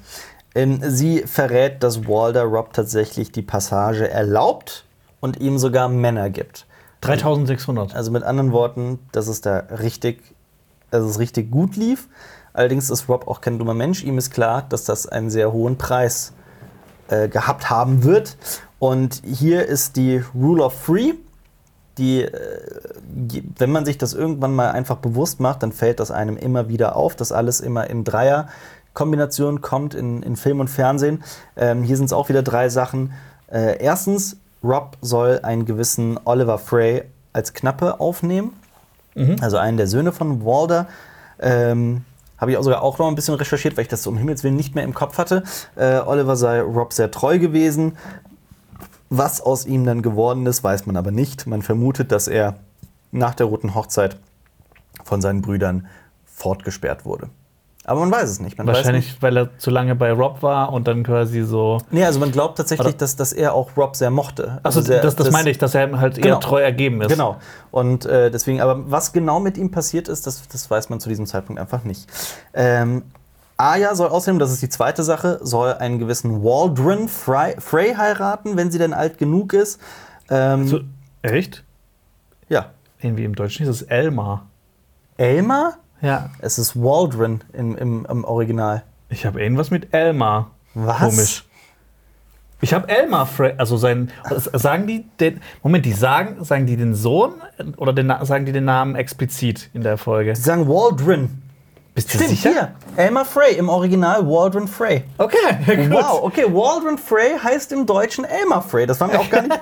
Das ist Okay. so weit voneinander entfernt. Allerdings, interessant.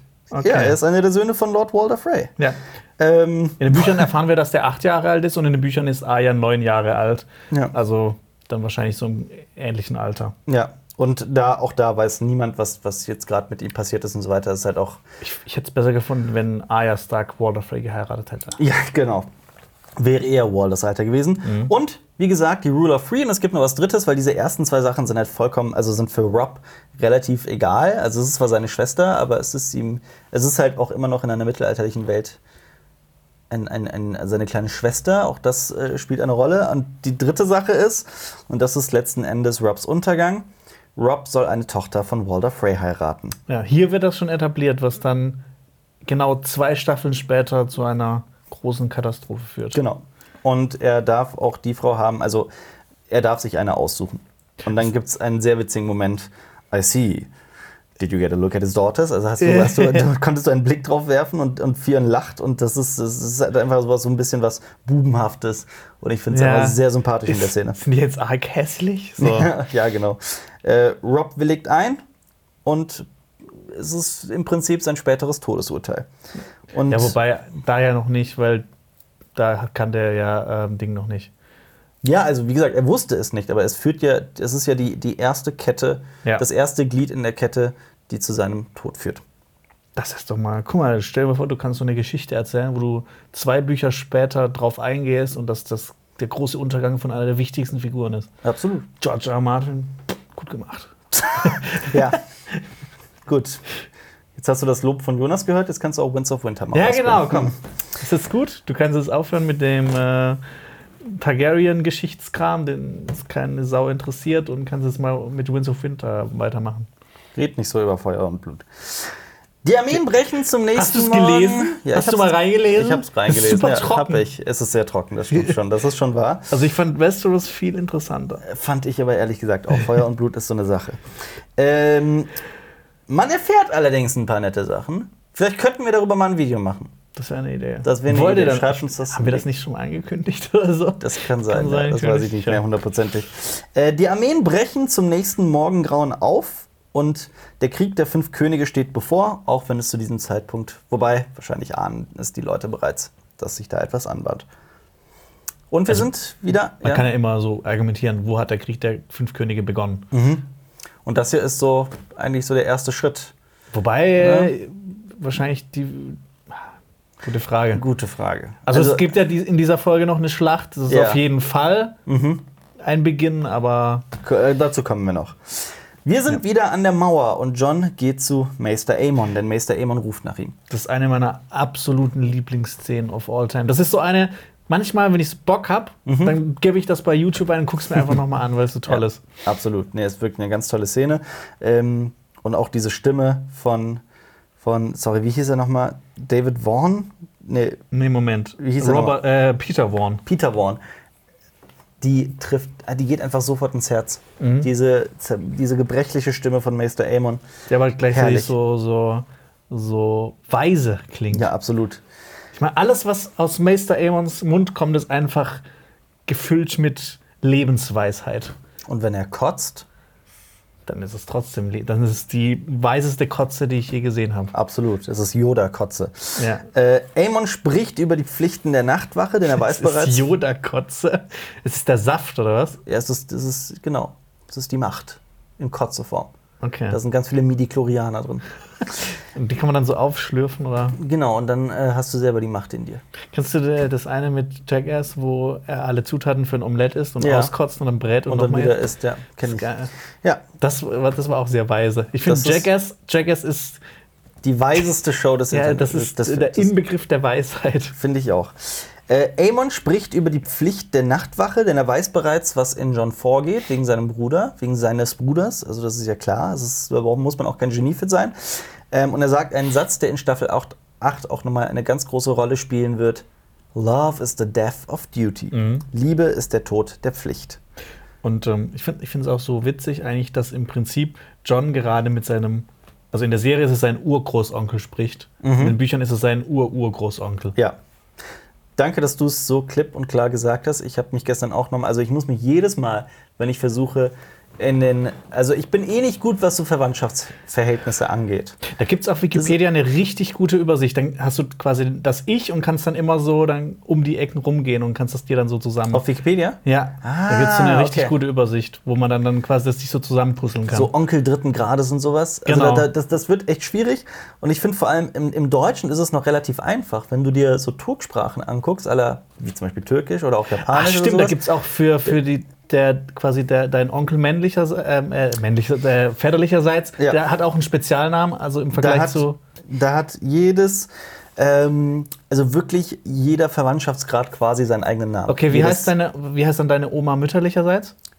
Die Oma mütterlicherseits ist zum Beispiel Annanne. Also Anne Anne. Das heißt Mutter Mutter.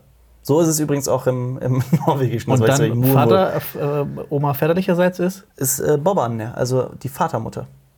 Also das Vatermutter. ist genau, also das ist Ach, Vatermutter heißt dann quasi. ja tatsächlich. Crazy. Ja. Und das ist dann, du sagst dann auch Ich habe mal Vater, Mutter, Onkel oder sowas. Und das, das, das, das stackt sich das dann immer so hoch oder wie ist das? ja, also Krass. quasi, nee, das tut's nicht, aber ähm, äh, die haben halt auch noch mal eigene Namen. Nine zum Beispiel ist es dann die Uroma, die mütterlicherseits. Und die Uroma? Das, das müsste ich dann nachgucken, dann, dann, Okay. fällt- dann weiß ich es nicht mehr. Aber äh, ich habe mal nämlich gelernt, dass das, ähm, dass es, dass das eine, dass das in einer in den, in den Turksprachen so ganz ähm, äh, ganz, also dass das in allen Turksprachen quasi so ist. Und irgendwie hängt Japanisch sogar mit äh, äh, Turksprachen zusammen. Ähm, also beziehungsweise die haben denselben Stamm, die allerdings auch mittlerweile angezweifelt ist, wie ich es hier sehe, die altaischen Sprachen. Auf jeden Fall, wenn man, wenn man sich so die Targaryen-Familie anguckt, die ja so wirklich so eine, einfach eine un, einen unglaublichen Stammbaum haben. 300 Jahre. Genau. Ja. Und dann hast du auch noch, wobei, Also noch länger, aber Natürlich das, noch länger, das, aber was man- was bekannt ist. Genau. Ja. Ähm, und wenn du dann auch noch so ein Problem hast, was für mich immer der, der große Knackpunkt ist, in der Serie wurde, also für die Serie wurde in der Hintergrundgeschichte eine Figur entfernt, nämlich Jaehaerys, König Jaehaerys, der auch nur drei Jahre, also so ein kränklicher König war, der auch nur drei Jahre geherrscht hat.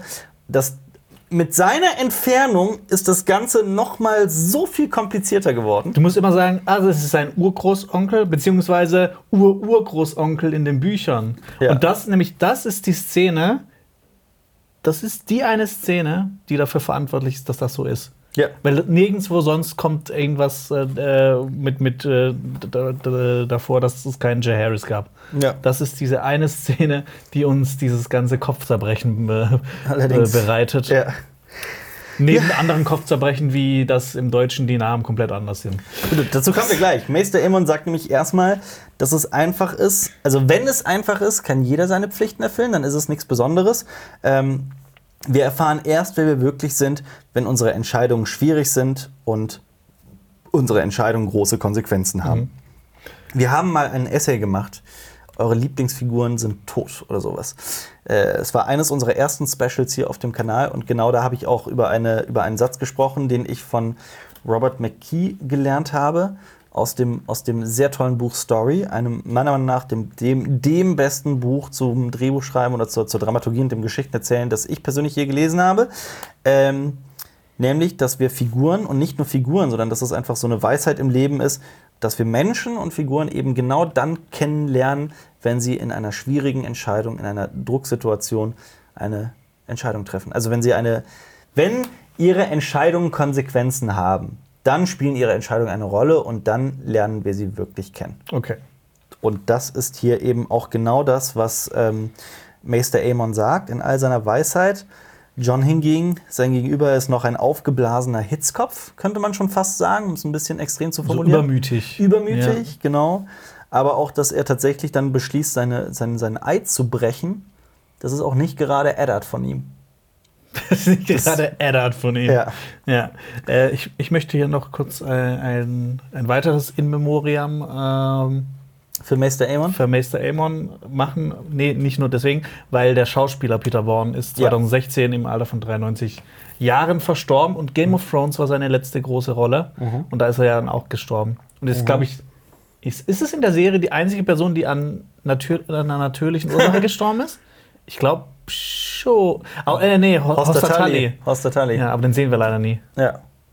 Aber das, das würde mich auch mal interessieren, wie Hostatali aussieht. Ja. Ja. Dieser äh, alte Mann. Ja. Ähm, ich überlege gerade, ob man den nicht wirklich einmal kurz sieht oder sowas. Nee. Ah, man sieht den nicht, ne? Ja. Nee. Ja. Ich habe Äh. auch geguckt, Meister Aemon ist äh, auch noch mal über zehn Jahre älter als äh, Walder Frey. ja. Ich hatte mir auch noch mal überlegt, ähm, also ich meine, zu diesem Zeitpunkt weiß John noch nicht, dass Meister Aemon Aemon Targaryen ist. Ähm, ich dachte mir die ganze Zeit, wenn man etwas gebildeter ist in der Welt von Eis und Feuer und irgendwie weit im Norden ist, könnte man sich das denken. Dass Dass Meister Aemon Targaryen ist.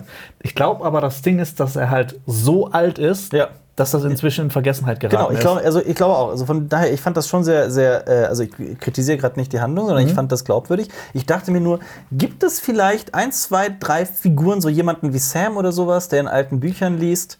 Also ich der- könnte mir auch vorstellen, dass so jemand wie Eddard Stark das weiß. Oder, Ja. oder so Leute, die, für die es halt richtig wichtig ist, so politische Positionen und sowas voneinander Ja. zu unterscheiden. Aber so wie jemand wie Jon Snow, der wahrscheinlich überhaupt keinen Bock hatte auf so Wappenkunde und Mhm. welches Haus äh, hat welchen Spruch, Ja. wo man dann wo sowas also wahrscheinlich auch vergisst, weil er auch ein Bastard ist und weiß, dass es niemals für ihn wichtig sein wird. Ja. Ich glaube, da kann man halt auch argumentieren, dass er das halt wirklich nicht wusste. Ja, aber das ist eben auch das Tolle an diesem, an diesem sogenannten Worldbuilding, dem Weltenweben, dem Weltenbauen, was ja für Fantasy ein wesentliches Element ist oft. Ähm, als ich das zum ersten Mal erfahren habe, habe ich das in, das war in den Büchern, als ich die Bücher, also das erste Buch gelesen habe und ich hatte das bereits vorher so ein bisschen geahnt, dass etwas Besonderes in, hinter ihm steckt. Das ist aber auch nicht jetzt, weil ich so genial bin, sondern weil äh, Aber eigentlich schon. eigentlich schon, aber äh, nee, das kann man sich so, das kann man sich schon denken. Ähm, in diesem Moment ist es trotzdem so ein What the fuck Moment, so boah krass, krass, krass, krass, krass. So John kommt in diese in diese Nachtwache und erfährt, dass dieser weise alte Mann eigentlich hätte König sein können, aber darauf verzichtet hat, um weil er weil er sich der Bildung verschrieben hat, der Zitadelle. Äh, und du denkst dir so What the fuck? Ähm, worauf wollte ich hinaus? Worauf wollte ich hinaus? Ich weiß Ach ja, nicht. genau, genau. Jetzt haben wir es wieder mit dem, jetzt habe ich es wieder mit dem Weltenweben. Ähm, aber wenn du dann weiterliest und noch tiefer in der Geschichte steckst und plötzlich, so wie wir jetzt nach acht Staffeln und allen Büchern, die wir gelesen haben, plötzlich viel genauer drüber reden können, macht es halt immer noch Spaß und immer noch Sinn, darüber zu reden. Einfach deswegen, weil George R. R. Martin eine lupenreine Welt geschaffen hat, beziehungsweise also nahezu lupenrein, das- die hat ja auch teilweise, aber so, so ganz, also ich bin einfach so wahnsinnig. Ähm, ich habe so einen riesigen Respekt vor diesem, vor diesem Worldbuilding mit dieser endlos langen Geschichte. Es ist einfach, ich kann mir nicht vorstellen, also da, da, da wundert es mich halt nicht, dass jemand acht Jahre braucht, um ein, um ein Buch fertig zu schreiben. Ja, vor allem jetzt, ich glaube 2000, ja doch, 2011 kam das letzte raus und wir haben jetzt 2019 und ich glaube auch nicht, dass das dieses Jahr rauskommt. Nee, das nächste gesagt, Buch. Er hat ja gesagt, dass äh, er hat offiziell gesagt in einem, in einem Blog, wenn er es zu einem bestimmten Datum 2020 zu irgendeiner Convention noch nicht veröffentlicht hat, ähm, erlaubt er den Menschen, ihn zu ermorden oder sowas? Sowas? Aber Oder- das ist gut, das hört sich schon mal Also er hat sich selbst, also es war schon sehr extrem, was Ja. er da gesagt hat. Er hat aber auch zudem gesagt, dass äh, er noch nicht ähm, mit A Dream of Spring angefangen hat, weil manche Leute ja glauben, dass er das irgendwie so parallel schreibt oder so. Und beide auf hat einmal droppt. kein einziges Wort von A Dream of Spring geschrieben. Ja. Ich frage mich, ob es für ihn schwieriger ist, äh, Dream of Spring zu schreiben, weil das Ganze zu einem Ende führen, oder ob es für ihn schwieriger war, halt das, das Mittelstück zu schreiben, also so Ich, Winds of ich Winter. glaube, er, er weiß ja schon ungefähr, wie es endet. Und ich Mhm. glaube, das ist ja auch immer gut, wenn man weiß, wie es endet, weil sonst ist es schwierig, Geschichten irgendwann zu beenden. ja.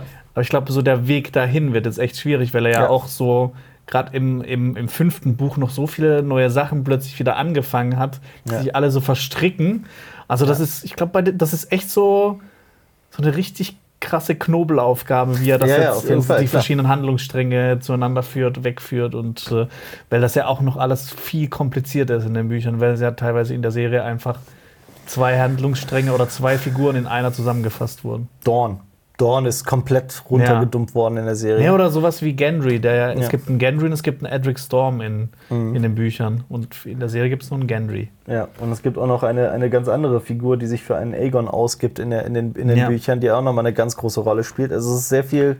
Ich freue mich. Ich freue mich so auf das Buch. Es gibt auch noch sowas wie Lady Stoneheart in den Büchern und so. Das spielt alles noch eine gewisse Rolle. Aemon spricht auch über den Tod von, also er nennt ihren Namen nicht, aber er spricht über den Tod von Eris, Rhaegar und dem Tod seiner Kinder, die vom Berg.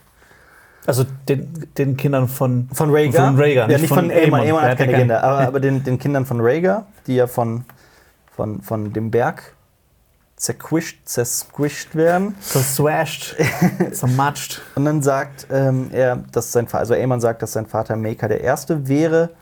Und ja, sein kleiner Bruder ist Egg, Aegon der Fünfte.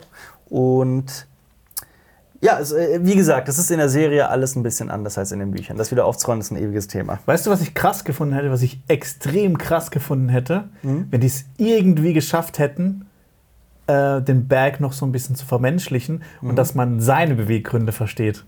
das wäre krank gewesen. Ja. Na gut, und dann kommt der Satz, der es auch für den letzten erklärt, ähm, der es nicht verstanden hat. You're Aemon Targaryen. Und das, ich, was ich auch schön finde, auch dann auch äh, in Bezug auf die nächste Szene, man hört das Targaryen-Thema so langsam einleiten in der Szene.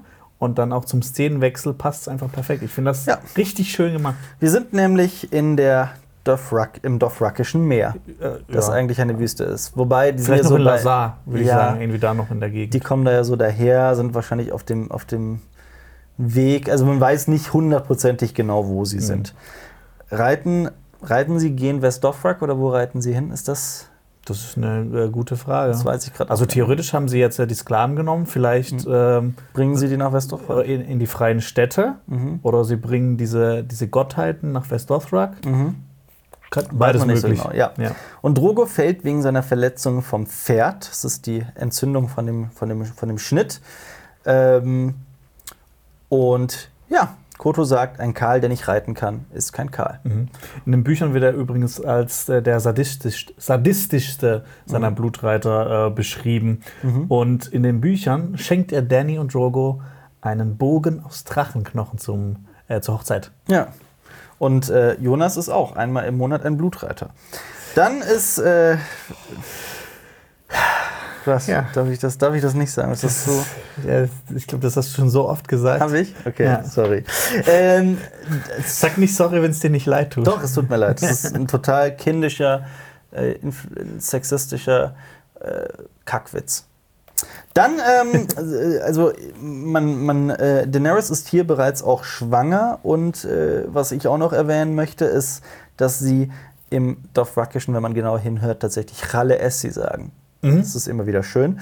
Ähm, so, wird, so heißt es nämlich tatsächlich, nicht Kalisi. Wobei man könnte behaupten, dass vielleicht Leute, die halt diese Sprache nicht sprechen und vielleicht mal davon irgendwie gehört haben, Genau. Kalisi sagen. So wie Leute dich Alper nennen und nicht Alper. Genau. Oder dich Jonas und nicht Jonas. das Jonasle. ähm, ja, Daenerys ruft nach der Meigi, Miri Masdur. Und eigentlich wollen die Männer das nicht, aber sie respektieren halt immer noch Karl Drogo, weil er eben noch lebt, wenn auch noch, nur noch gerade ja. so. Ähm, und tun deswegen widerwillig, worum Daenerys sie bittet, beziehungsweise befiehlt. Genau, und das war äh, auch die Szene, wo ich vorhin meinte, dieses schöne Detail, dass einer der Blutreiter absteigt und so Karl Drogos Hand hält. Ja. So ganz süß. Ja. Was wahrscheinlich irgendwie doch nicht so toll zu den Dothraki passt, weil die sind ja immer so cool und äh, stark. Dann sind wir in der Flusslande in, bei Schnellwasser in der, in der Nähe. Oder? Ja, doch. Am grünen Arm. Am grünen Arm. Ähm, Zelte der Lannisters sind da und Tywin hält eine strategische Sitzung, nenne ich es mal.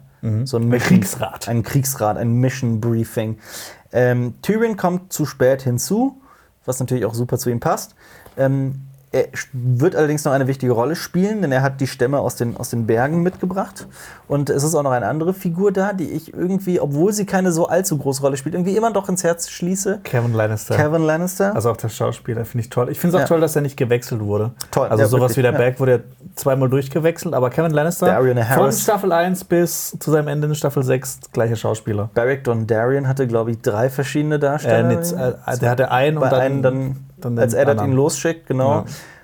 Was, es gab doch eine Figur, die drei Darsteller hatte. Tommen? Hatte Tommen drei? Nee, der Berg hatte drei. Der Berg hatte drei? Der Berg hatte drei Darsteller. Mhm. Äh, und Tommen, also der Schauspieler, war auch zuerst äh, noch ein anderer Lannister, der dann Ja. umgebracht wurde von Genau. äh, Rickard Karstark. ja. Gut. Oder Dar- natürlich Darian Harris. Darren Harris, ja. Genau. Ähm, Kevin Lannister ist halt auch da. Und dann erfährt Tyrion sein großes, seine, seine Rolle in, diesem, in dieser Schlacht. Er soll die Vorhut bilden mit seinen Stämmen. Was natürlich. Was ja im Prinzip eigentlich für ihn ein Todesurteil ist, äh, aus mehreren Gründen. Mhm. Einerseits, er ist nicht kampferprobt. Andererseits, er war wahrscheinlich noch nie in einer Schlacht. Mhm. Und er ist ein, ein äh, Kleinwüchsiger in einer Lannister-Rüstung. Mhm. Und ich glaube, jeder in Westeros weiß, dass es einen Lannister gibt, einen kleinwüchsigen Lannister, der Mhm. heißt Tyrion.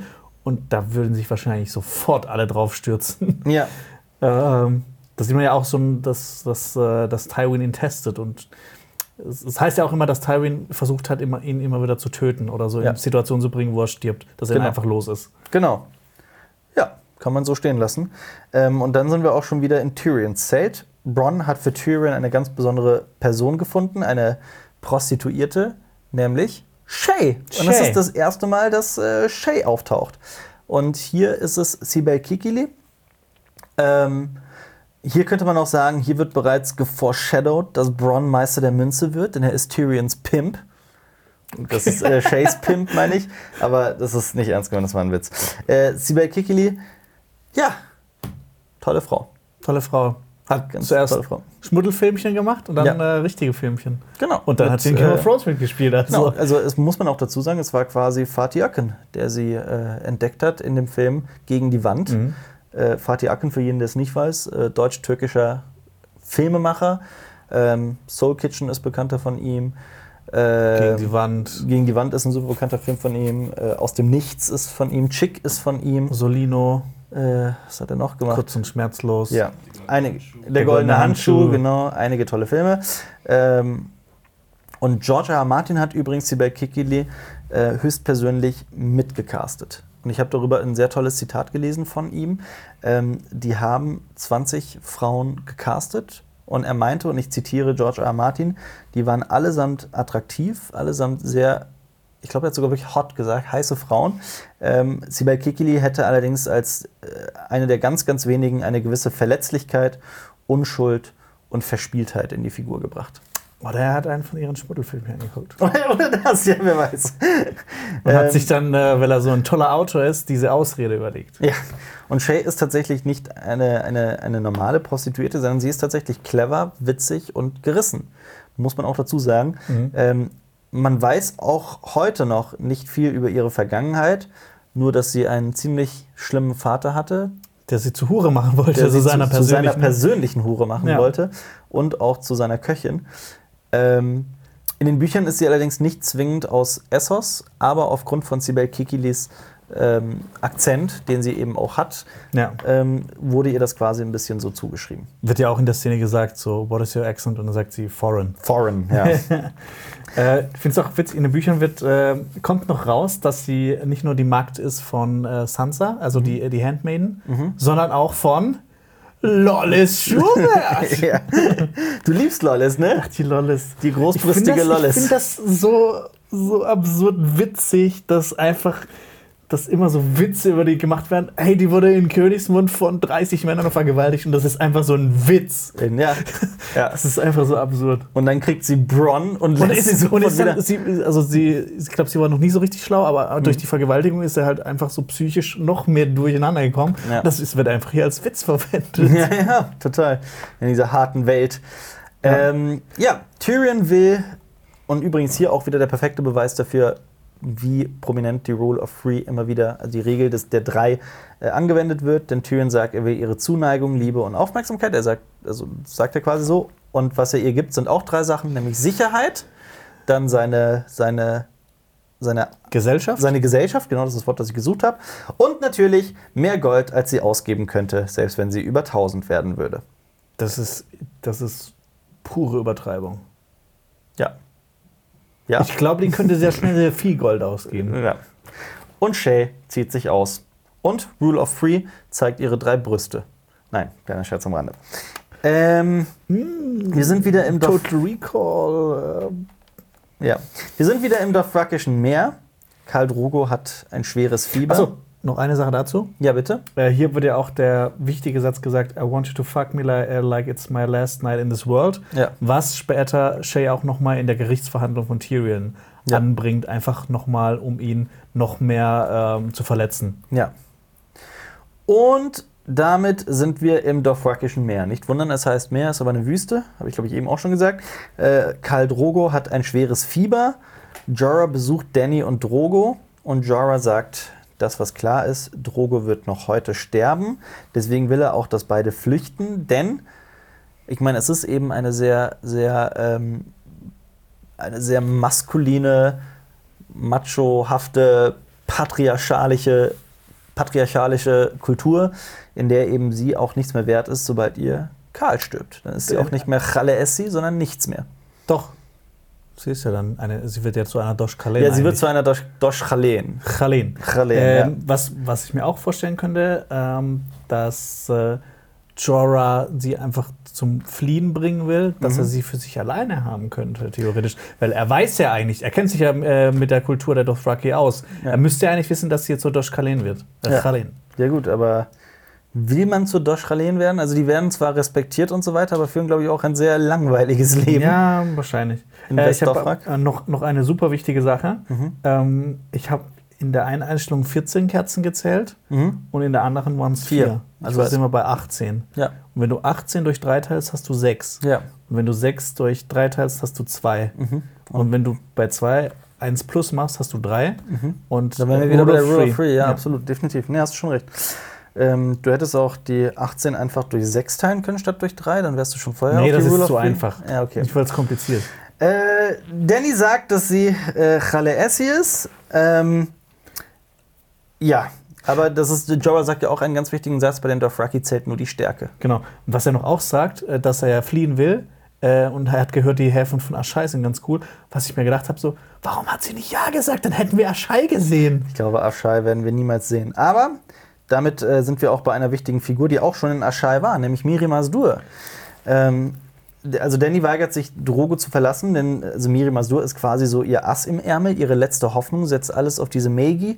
Und äh, Miri Masdur kommt aus Lazar, das ist dieses friedfertige Volk der Schafhirten, Hirten, die, ein Hirtenvolk. Ja. Ein friedliches Hirtenvolk. die auch den großen Schafhirten äh, anbeten. Den großen weiß- Hirten. Den großen Ja, Hirten, darüber ja. weiß man aber auch gar nicht so viel. Sie ist ein Götterweib des großen Hirten. Also Genau. ist quasi äh, das, der Titel einer Heilerin da. Ja. Ja, Und ähm, sie soll tatsächlich auch schon Aschai bereist haben. genau. Und Also- soll da in den Künsten der Schattenbinder unterrichtet worden sein. Und sie hat, sie lernte Geburtslieder von einer Mondsängerin der Yogosnai.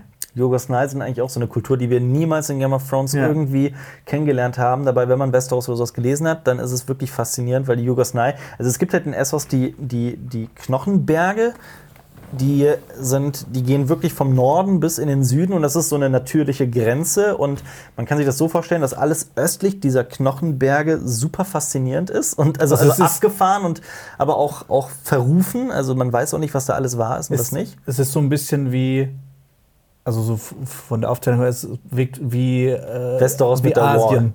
Ach so, also so von den Ja, ja, Völkern her. Ja. Also mit Yeti und Leng und, und Yogosnai und sowas. Das ist ja irgendwie so ein Gemisch aus wahrscheinlich Afrika und Asien so. Ja, schon So für unser Wobei Verständnis. Afrika eher Sotorius ist, also, aber ja, definitiv.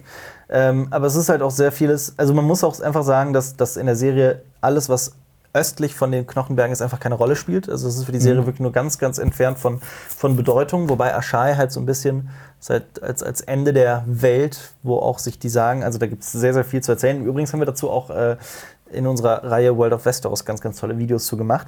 Und die Yogasnai sind eben auch ein sehr tolles Volk. Das sind die Ja. mit den abgebundenen Stirnen, oder? Genau, die Ja. haben so, so, wie, so Coneheads. Genau, Ja. so lange, lange, längliche Köpfe, sind auch ein Reitervolk, wie die Dothraki, ähm, sind quasi direkt auf der anderen Seite der, der, der Knochenberge. Und sie haben Pferde. Die haben Pferde, Also sind Zebras. Zebrapferde. Ja, also das sind Zebras, aber die heißen bei Game of Thrones halt Pferde, weil Game of Thrones ist fancy. Ja, aber es sind Zebrapferde, es ist eine Mischung aus Zebras und Pferden. Aber sind nicht Zebras, gehören die nicht zu Pferden? Ist nicht Pferde die übergeordnete Ist das so? Ra Sind Ord- Zebras Pferde? Weil ich weiß es nicht. Es ist, es ist, ich habe mir das noch nie gefragt. Aber es ist wahrscheinlich eine Unterart des Pferdes. Ich, ich weiß es nicht genau, Jonas. Aus der Gattung der Pferde, ja, tatsächlich. Ja. Habe ich gesagt, aus der Gattung der Pferde. Ja. Gut. Äh, ähm, genau, Miri Mastur waren wir. Äh, sie lernte außerdem noch äh, Kräuterkunde der Dothraki Mhm. und äh, medizinische Fähigkeiten und die gemeine Zunge. Deshalb spricht sie auch von Meister Marvin, der später in den Büchern noch eine wichtige Rolle spielt. Ja. Und ähm, auch einer der beiden Prank Bros ist. d- äh, sorry. Kleiner Running Gag äh, unter Insider unter uns. Äh, Koto kommt dann auch noch herein und äh, droht Danny. Hier noch kurz zu den Blutreitern von, von Karl Drogo. Die heißen Koto, Hago und Koholo. Ähm, und er präsentiert quasi auch in dieser Szene den Dothraki Way of Life. Könnte man so sagen. Aber Jorah verteidigt äh, seine Challe Essi und ähm, man merkt aber auch in dieser Szene, dass Danny immer selbstbewusster wird, eben in dieser, in dieser Kultur. Ähm, und dann redet sie mit äh, Jorah darüber, dass er mal besser seine Rüstung tragen sollte heute. Und in der nächsten Szene, in der wir ihn sehen, hat er auch tatsächlich seine Rüstung an. Das heißt, er geht dann wirklich in sein, wahrscheinlich ist das erste, was er macht, in das Zelt gehen und seine Rüstung anziehen. Vor allem das Problem ist ja auch, er hat ja keinen Knappen. Eigentlich Das ist bestimmt nicht einfach, so eine Rüstung alleine anzuziehen. Ja, das, das stimmt schon.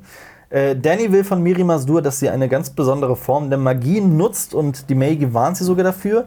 Und dafür muss dann sogar Drogos Pferd geopfert werden. Aber später wird klar gefragt, also wirklich gefragt ist eigentlich ihr Kind, Rhaego. Und dann wird schon das Pferd hereingebracht. Rakaro warnt sie noch vor der, also Rakaro, ihr eigener Blutreiter, warnt Oder sie ihr noch. späterer Blutreiter. Oder ihr späterer Ja. Blutreiter warnt sie noch vor der, vor der Hexe, in Anführungszeichen.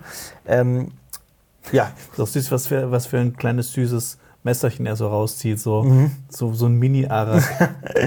Ja, man, aber trotzdem, man, man vermisst diese gesamte Kultur einfach. Und auch so, ich habe mich auch nochmal einfach damit beschäftigt, so wie hießen nochmal die, die Blutreiter von, von Danny. Äh, einfach weil ich mich nochmal. Ago, Rakaro und Yogo. Jonas. Jonas, ja. Ähm, weil ich einfach diese gesamte Kultur so ein bisschen vermisse und das von innen zu, zu, zu sehen, das Ganze. Aber eigentlich musst du jetzt alle Namen aller Dothraki aussagen, weil alle sind ihre Blutreiter am Ende. Das stimmt. Ähm, Miri Masdur sagt, The Dead will dance here tonight. Die äh, Toten werden hier gleich breakdancen.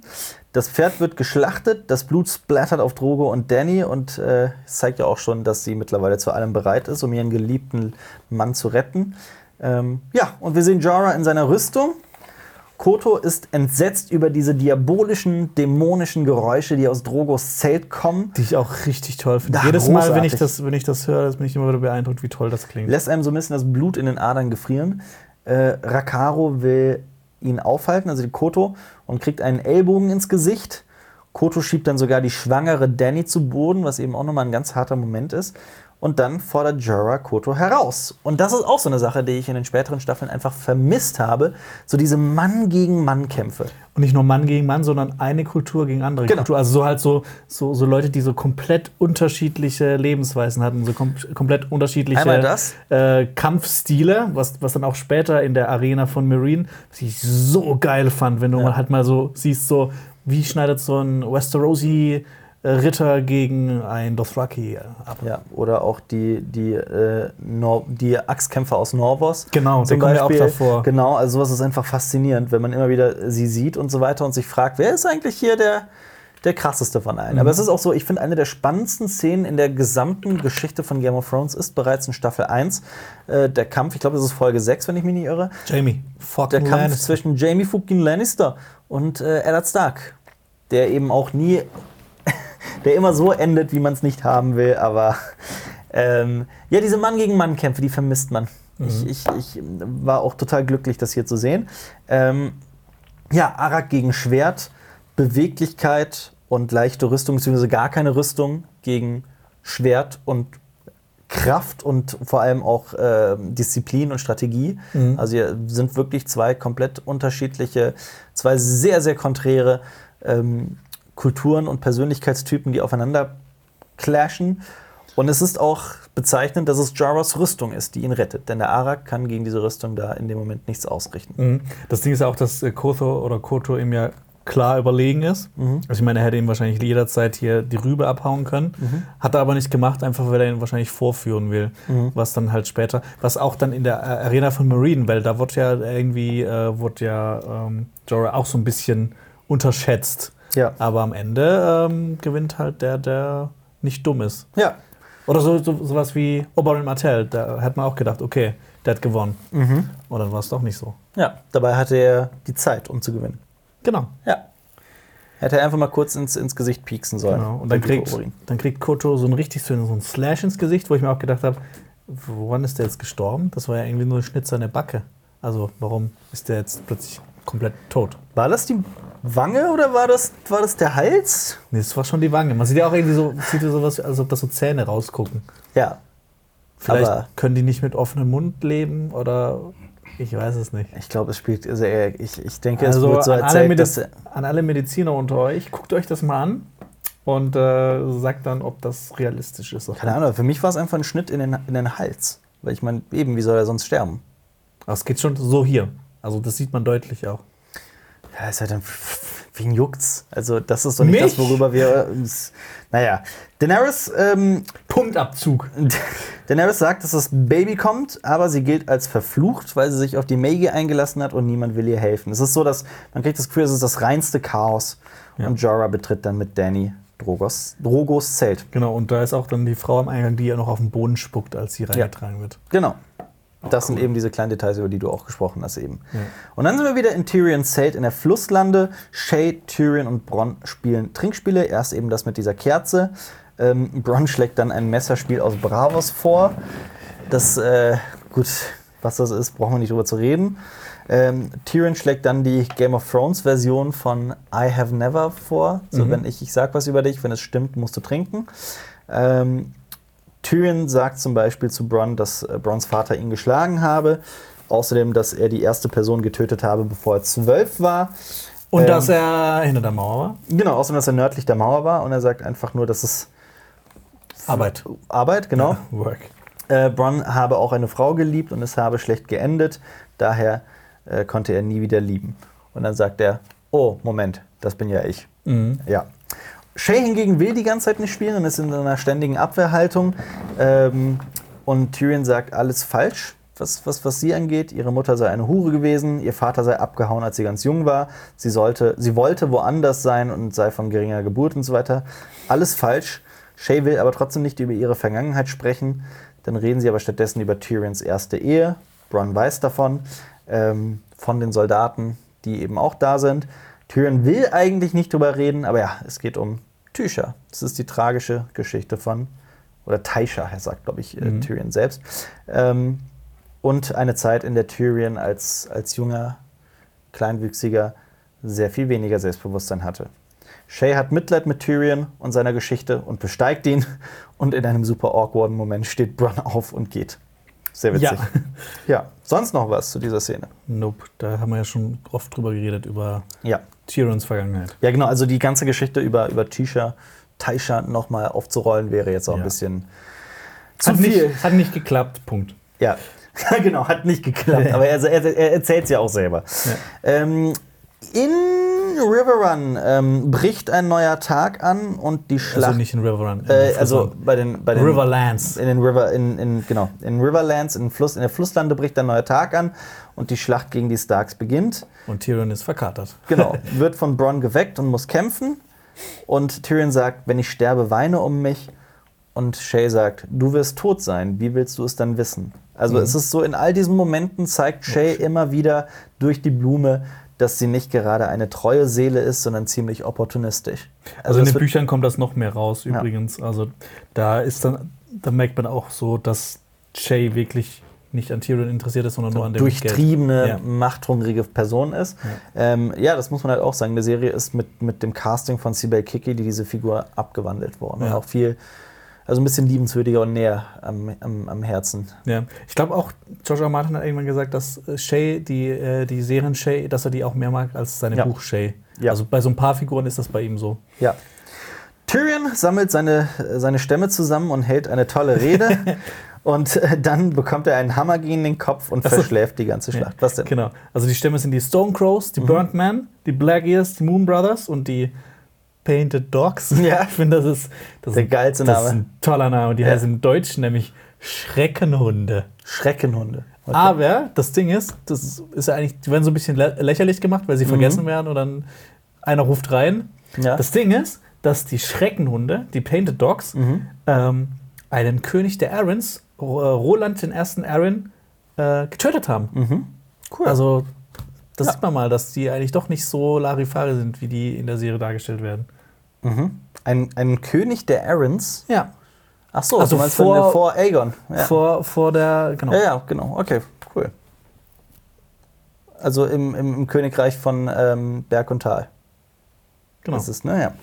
Gut, Tyrion ähm, wird ausgenockt. In den Büchern wird diese, wird diese Schlacht eigentlich auserzählt.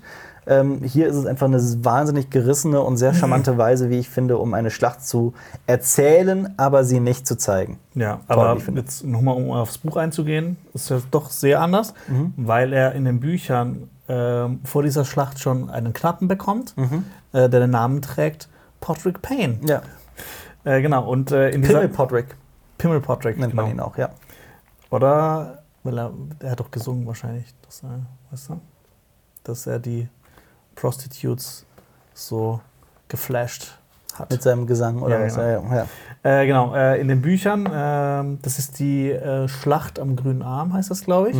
Ähm, und in den Büchern kämpfen nicht, äh, wie, wie in der Serie, 30.000 Lannister gegen 2.000 Nordmänner, sondern 20.000 Lannister gegen 17.000 Nordmänner. Und die Nordmänner werden hier angeführt von Roose Bolton. Also ist halt nicht so dieses David gegen Goliath, sondern halt wirklich so eher ausgeglichen. Aber die Lannister haben halt viel mehr ähm, schwere Reiterei und deshalb werden halt die Starks äh, oder die Nordmänner kaputt gemacht. Ähm, aber es dient in den Büchern auch der Ablenkung eigentlich davon, dass Rob Stark ähm, einen anderen Weg eingeschlagen hat.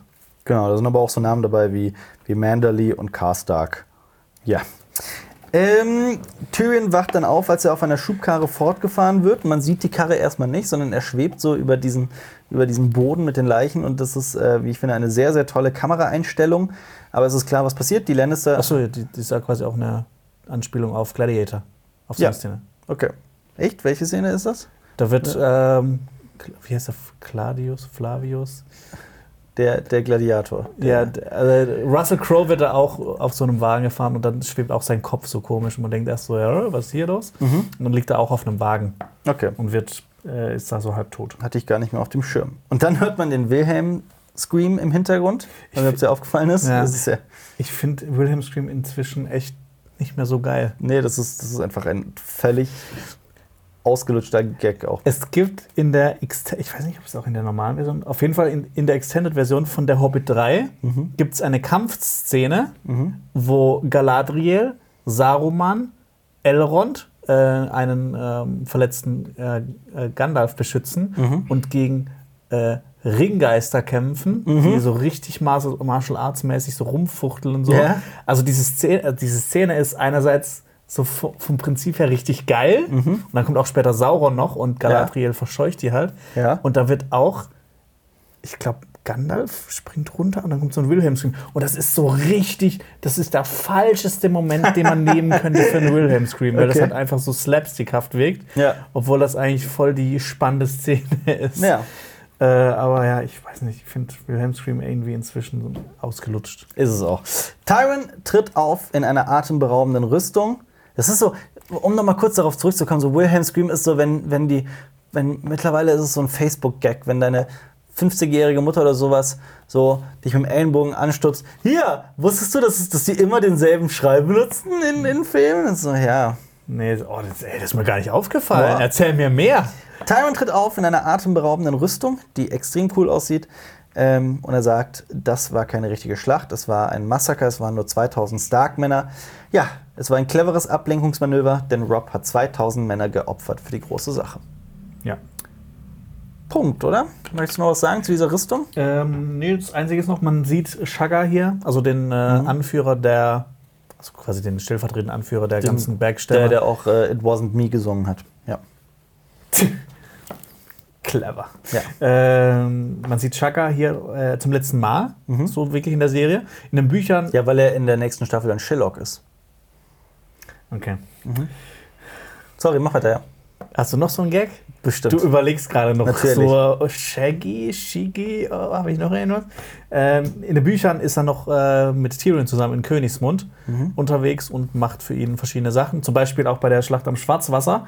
Ähm, weil Tyrion ja nicht, äh, nicht weiß, ob noch äh, Stannis mit ähnlichen Leuten vom Land kommt, lässt er die im, im Wald verstecken und soll dann, okay, komm, Nein, den nein, Gag nein lässt, ihn, lässt ihn im Wald verstecken, ja? Genau, falls, falls da irgendjemand äh, irgendwie über den Wald kommen will und dass es da dann Scharmützel gibt. Und ähm, so, da ist das letzte Mal, dass wir was von ihm in den Büchern hören. Und jetzt darfst du deinen Witz machen. Nein, wir können ruhig. Ähm, Nee, komm, er, erzähl. Du hast, du- noch, einen, hast du noch einen Shaggy, Shiggy-Witz? Ja, habe ich natürlich. Okay, ich habe noch, ich hab noch ganz viele. Okay, komm. Ja, schon gut, ich habe ich hab Hunger. Ich würde jetzt am liebsten nein, Schokolade. nein, komm, sag. Doch, nein, ich habe Hunger, ich will zum Ende kommen und Schokolade Nein, nein, nein. essen. Was? Und Schokolade essen. Ähm, dann sehen wir Caitlin und Roderick Cassell, die auf. Ist es Roderick oder Roderick? Es ist Roderick, ne? Roderick. Roderick, ja. Mein Gott, es ist, Roderick. es ist wie, wo hatte ich das nochmal? Es gab noch eine andere Figur, wo ich immer wieder durcheinander kam. Was war das nochmal? Ich weiß es nicht mehr. Tormund und Thorsten? Nee. Das war ganz früher, aber das ist, als ich schon längst wieder äh, gelegt, war es immer Edmure und Edmund. Das ist echt, da kommt man durcheinander. Ja. Ähm, also Edmund gibt es nicht, aber was war es noch? Es gab noch eine Figur, bei der, egal, ist ja auch vollkommen wurscht. Ähm, Caitlin und Roderick warten auf Rob. Rob kommt dann doch noch und hat Jamie Lannister gefangen genommen. Genau, äh, die Schlacht vom Wisperwald. Ja, Caitlin will ihre Töchter und Eddard Stark. Ähm, und wir erfahren sogar in so einem Nebensatz, dass Jamie zehn Stark-Soldaten geschlagen, Also nicht Stark, sondern Nordmänner. also zehn Nordmänner geschlagen haben sollen, soll, bevor er gefangen genommen wurde. Unter anderem ein Sohn von Rickard Karstark, was dann später auch noch zu Problemen führt. Ja. Jamie fordert Rob zu einem Duell heraus, aber Rob lehnt ab, weil er weiß, dass er verlieren würde. Das, Und hat mich erinnert an Staffel 6, Folge 9, wo äh, John das gleiche bei Ramsey versucht hat. Genau. Ähm, Rob hat 2000 Soldaten in den Tod geschickt und Fion sagt, die Baden werden Lieder über ihre Aufopferung singen. Und Rob sagt, aber die Toten werden sie nicht hören. Es ist einfach, also die Dialoge in dieser Folge und in dieser Staffel sind einfach nicht von dieser Welt. Die sind so was von toll und großartig und gut. Aber der beste Satz in dieser Szene kommt sowieso von Great John Amber, der Jamie abführt und sagt: Come on, pretty man. Ja. Das ist so geil, dass halt so im, im Norden so gefühlt ist Hässlichkeit. Oder halt so, so Hässlichkeit Ja. ist so quasi mit Stolze und- ja, ja, genau. ist ja- Tom und auch Ja, äh, es sind, halt, es, ist, es sind, aber es sind halt auch diese, klar, es ist, äh, der Norden ist immer ein bisschen härter und so diese, dieses ritterliche, königliche aus dem Süden wird immer verlacht. Und auch so jemand wie Jamie, der halt sehr auf sein Äußeres bedacht ist und so, es, Ja. ist, es ist, hat im Norden keine Bedeutung. Oder dass Tormund auch immer sagt, dass, äh, dass äh, John schöner ist als seine zwei Töchter oder Ja, sowas. ja. In der Folge Hardtime. He's prettier than my daughters, but he, bla bla bla. Ja. Äh, Rob hält dann eine Rede. Also die Männer, die ganzen Nordmänner sind da eigentlich in, in frühzeitiger Siegesstimmung, aber Rob klingt dann in dem Moment auch wie sein Vater, der zu, zu Vernunft, Bescheidenheit, zu Vernunft, ähm, Bescheidenheit und, und Geduld äh, ermahnt. Und seine Stimme bricht fast ein bisschen ein. Und ich finde äh, Richard Maddens Stimme einfach auch großartig von, von dem Schauspieler von Rob Stark. Ähm, Es ja. ist, ist halt auch so eine Szene, die nochmal so dieses, die das zementiert, dass man halt später so Rob als die neue Lieblingsfigur hat. Und ja, was es noch viel schlimmer macht, dass das einem dann auch wieder genommen wird. Dankeschön dafür. Und dann sind wir plötzlich in der Hauptstadt, in Königsmund. Genau. King's Landing. Arya jagt Tauben, fängt eine und bricht ihr das Genick. Und dann fragt sie einen Bäcker, ob, ob sie ein Brot haben kann. das, ist, das, das ist ein cooler, dreister Move. Das musst du auch mal versuchen. Hast du Also- nicht vor kurzem auch mal eine Taube, also quasi gefangen? Also nicht, also die war bei dir verletzt Genick im Garten. gebrochen. Genau. Nein. Ja, die war verwirrt und verletzt im Garten, konnte nicht fliegen. Wir haben uns äh, informiert, was man machen kann. Ähm, die ganzen Annahmestellen nehmen keine Tauben an. Ähm, also es ist tatsächlich so ein bisschen traurig, dass sich niemand für Tauben interessiert, weil es halt so viele auch davon gibt. Ähm, also mit anderen Worten, uns wurde wirklich klipp und klar auch von ähm, einer, einer Vogelaufnahmestelle gesagt, ja, also das Einzige, was ihnen übrig bleibt, ist sich selber drum zu kümmern.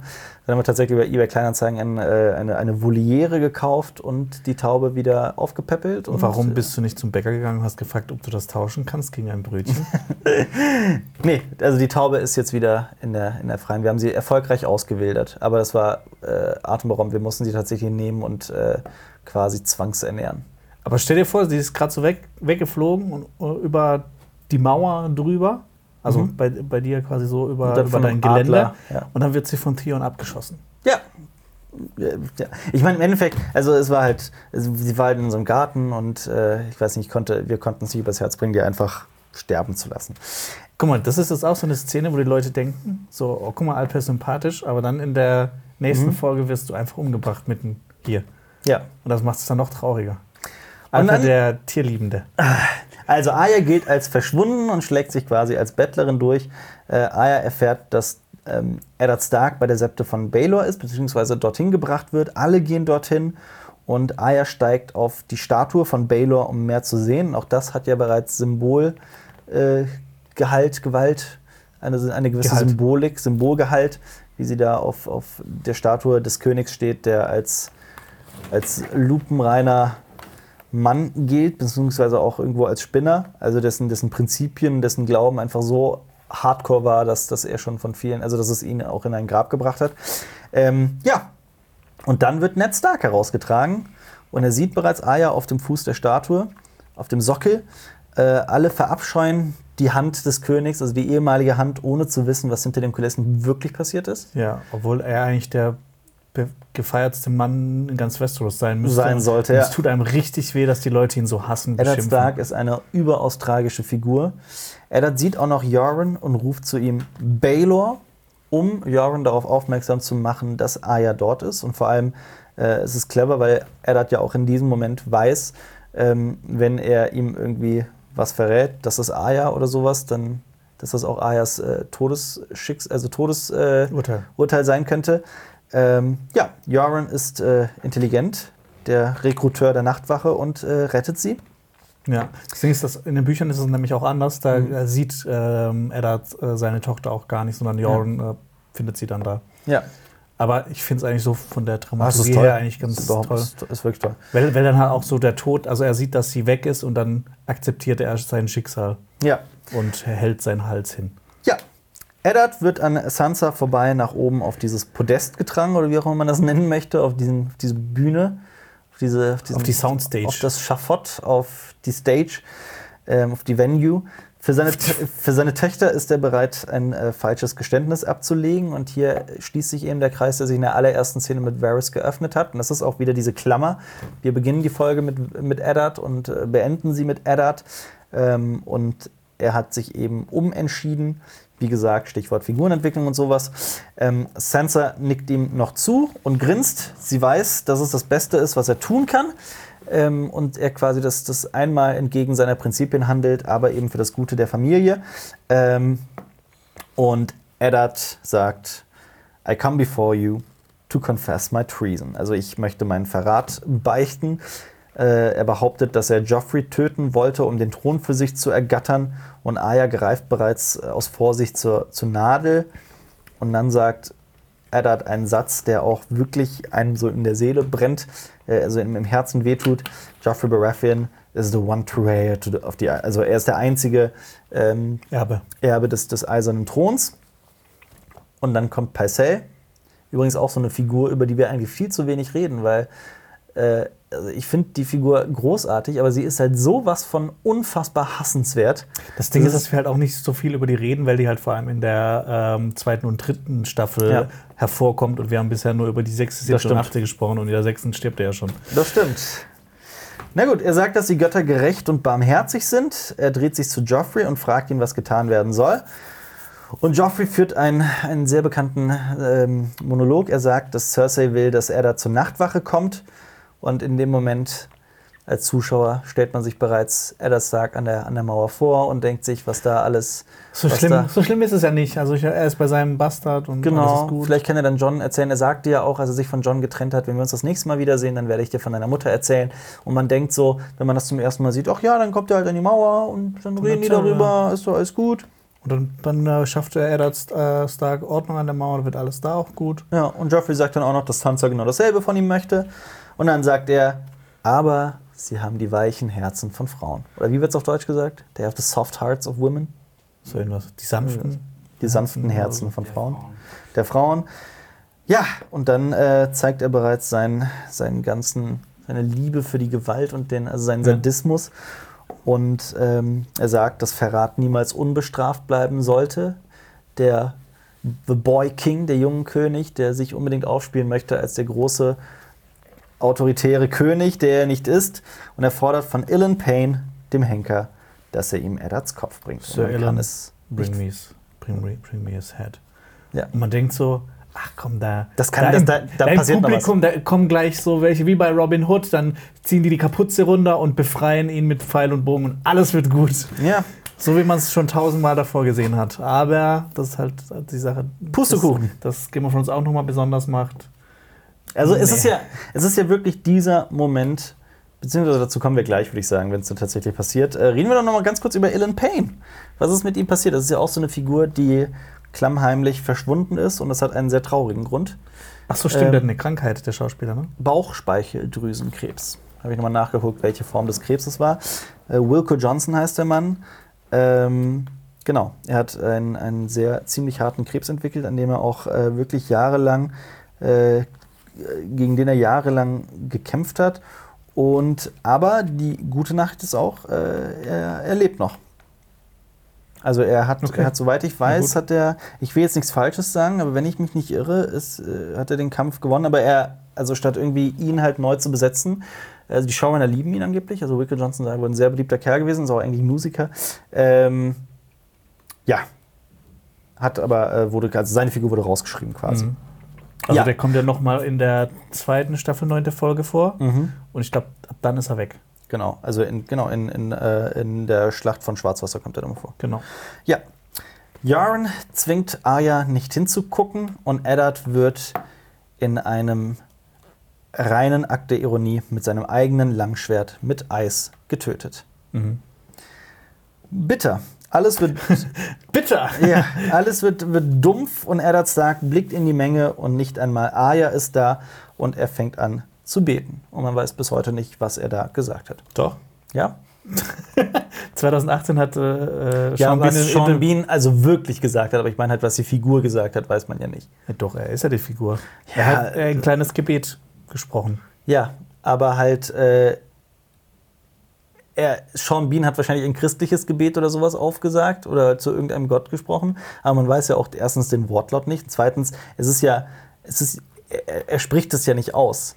Oder In er dem hat, Moment, er hat den Kopf runter gemacht und gesagt, Taube. ja, ich walke jetzt in die Taube.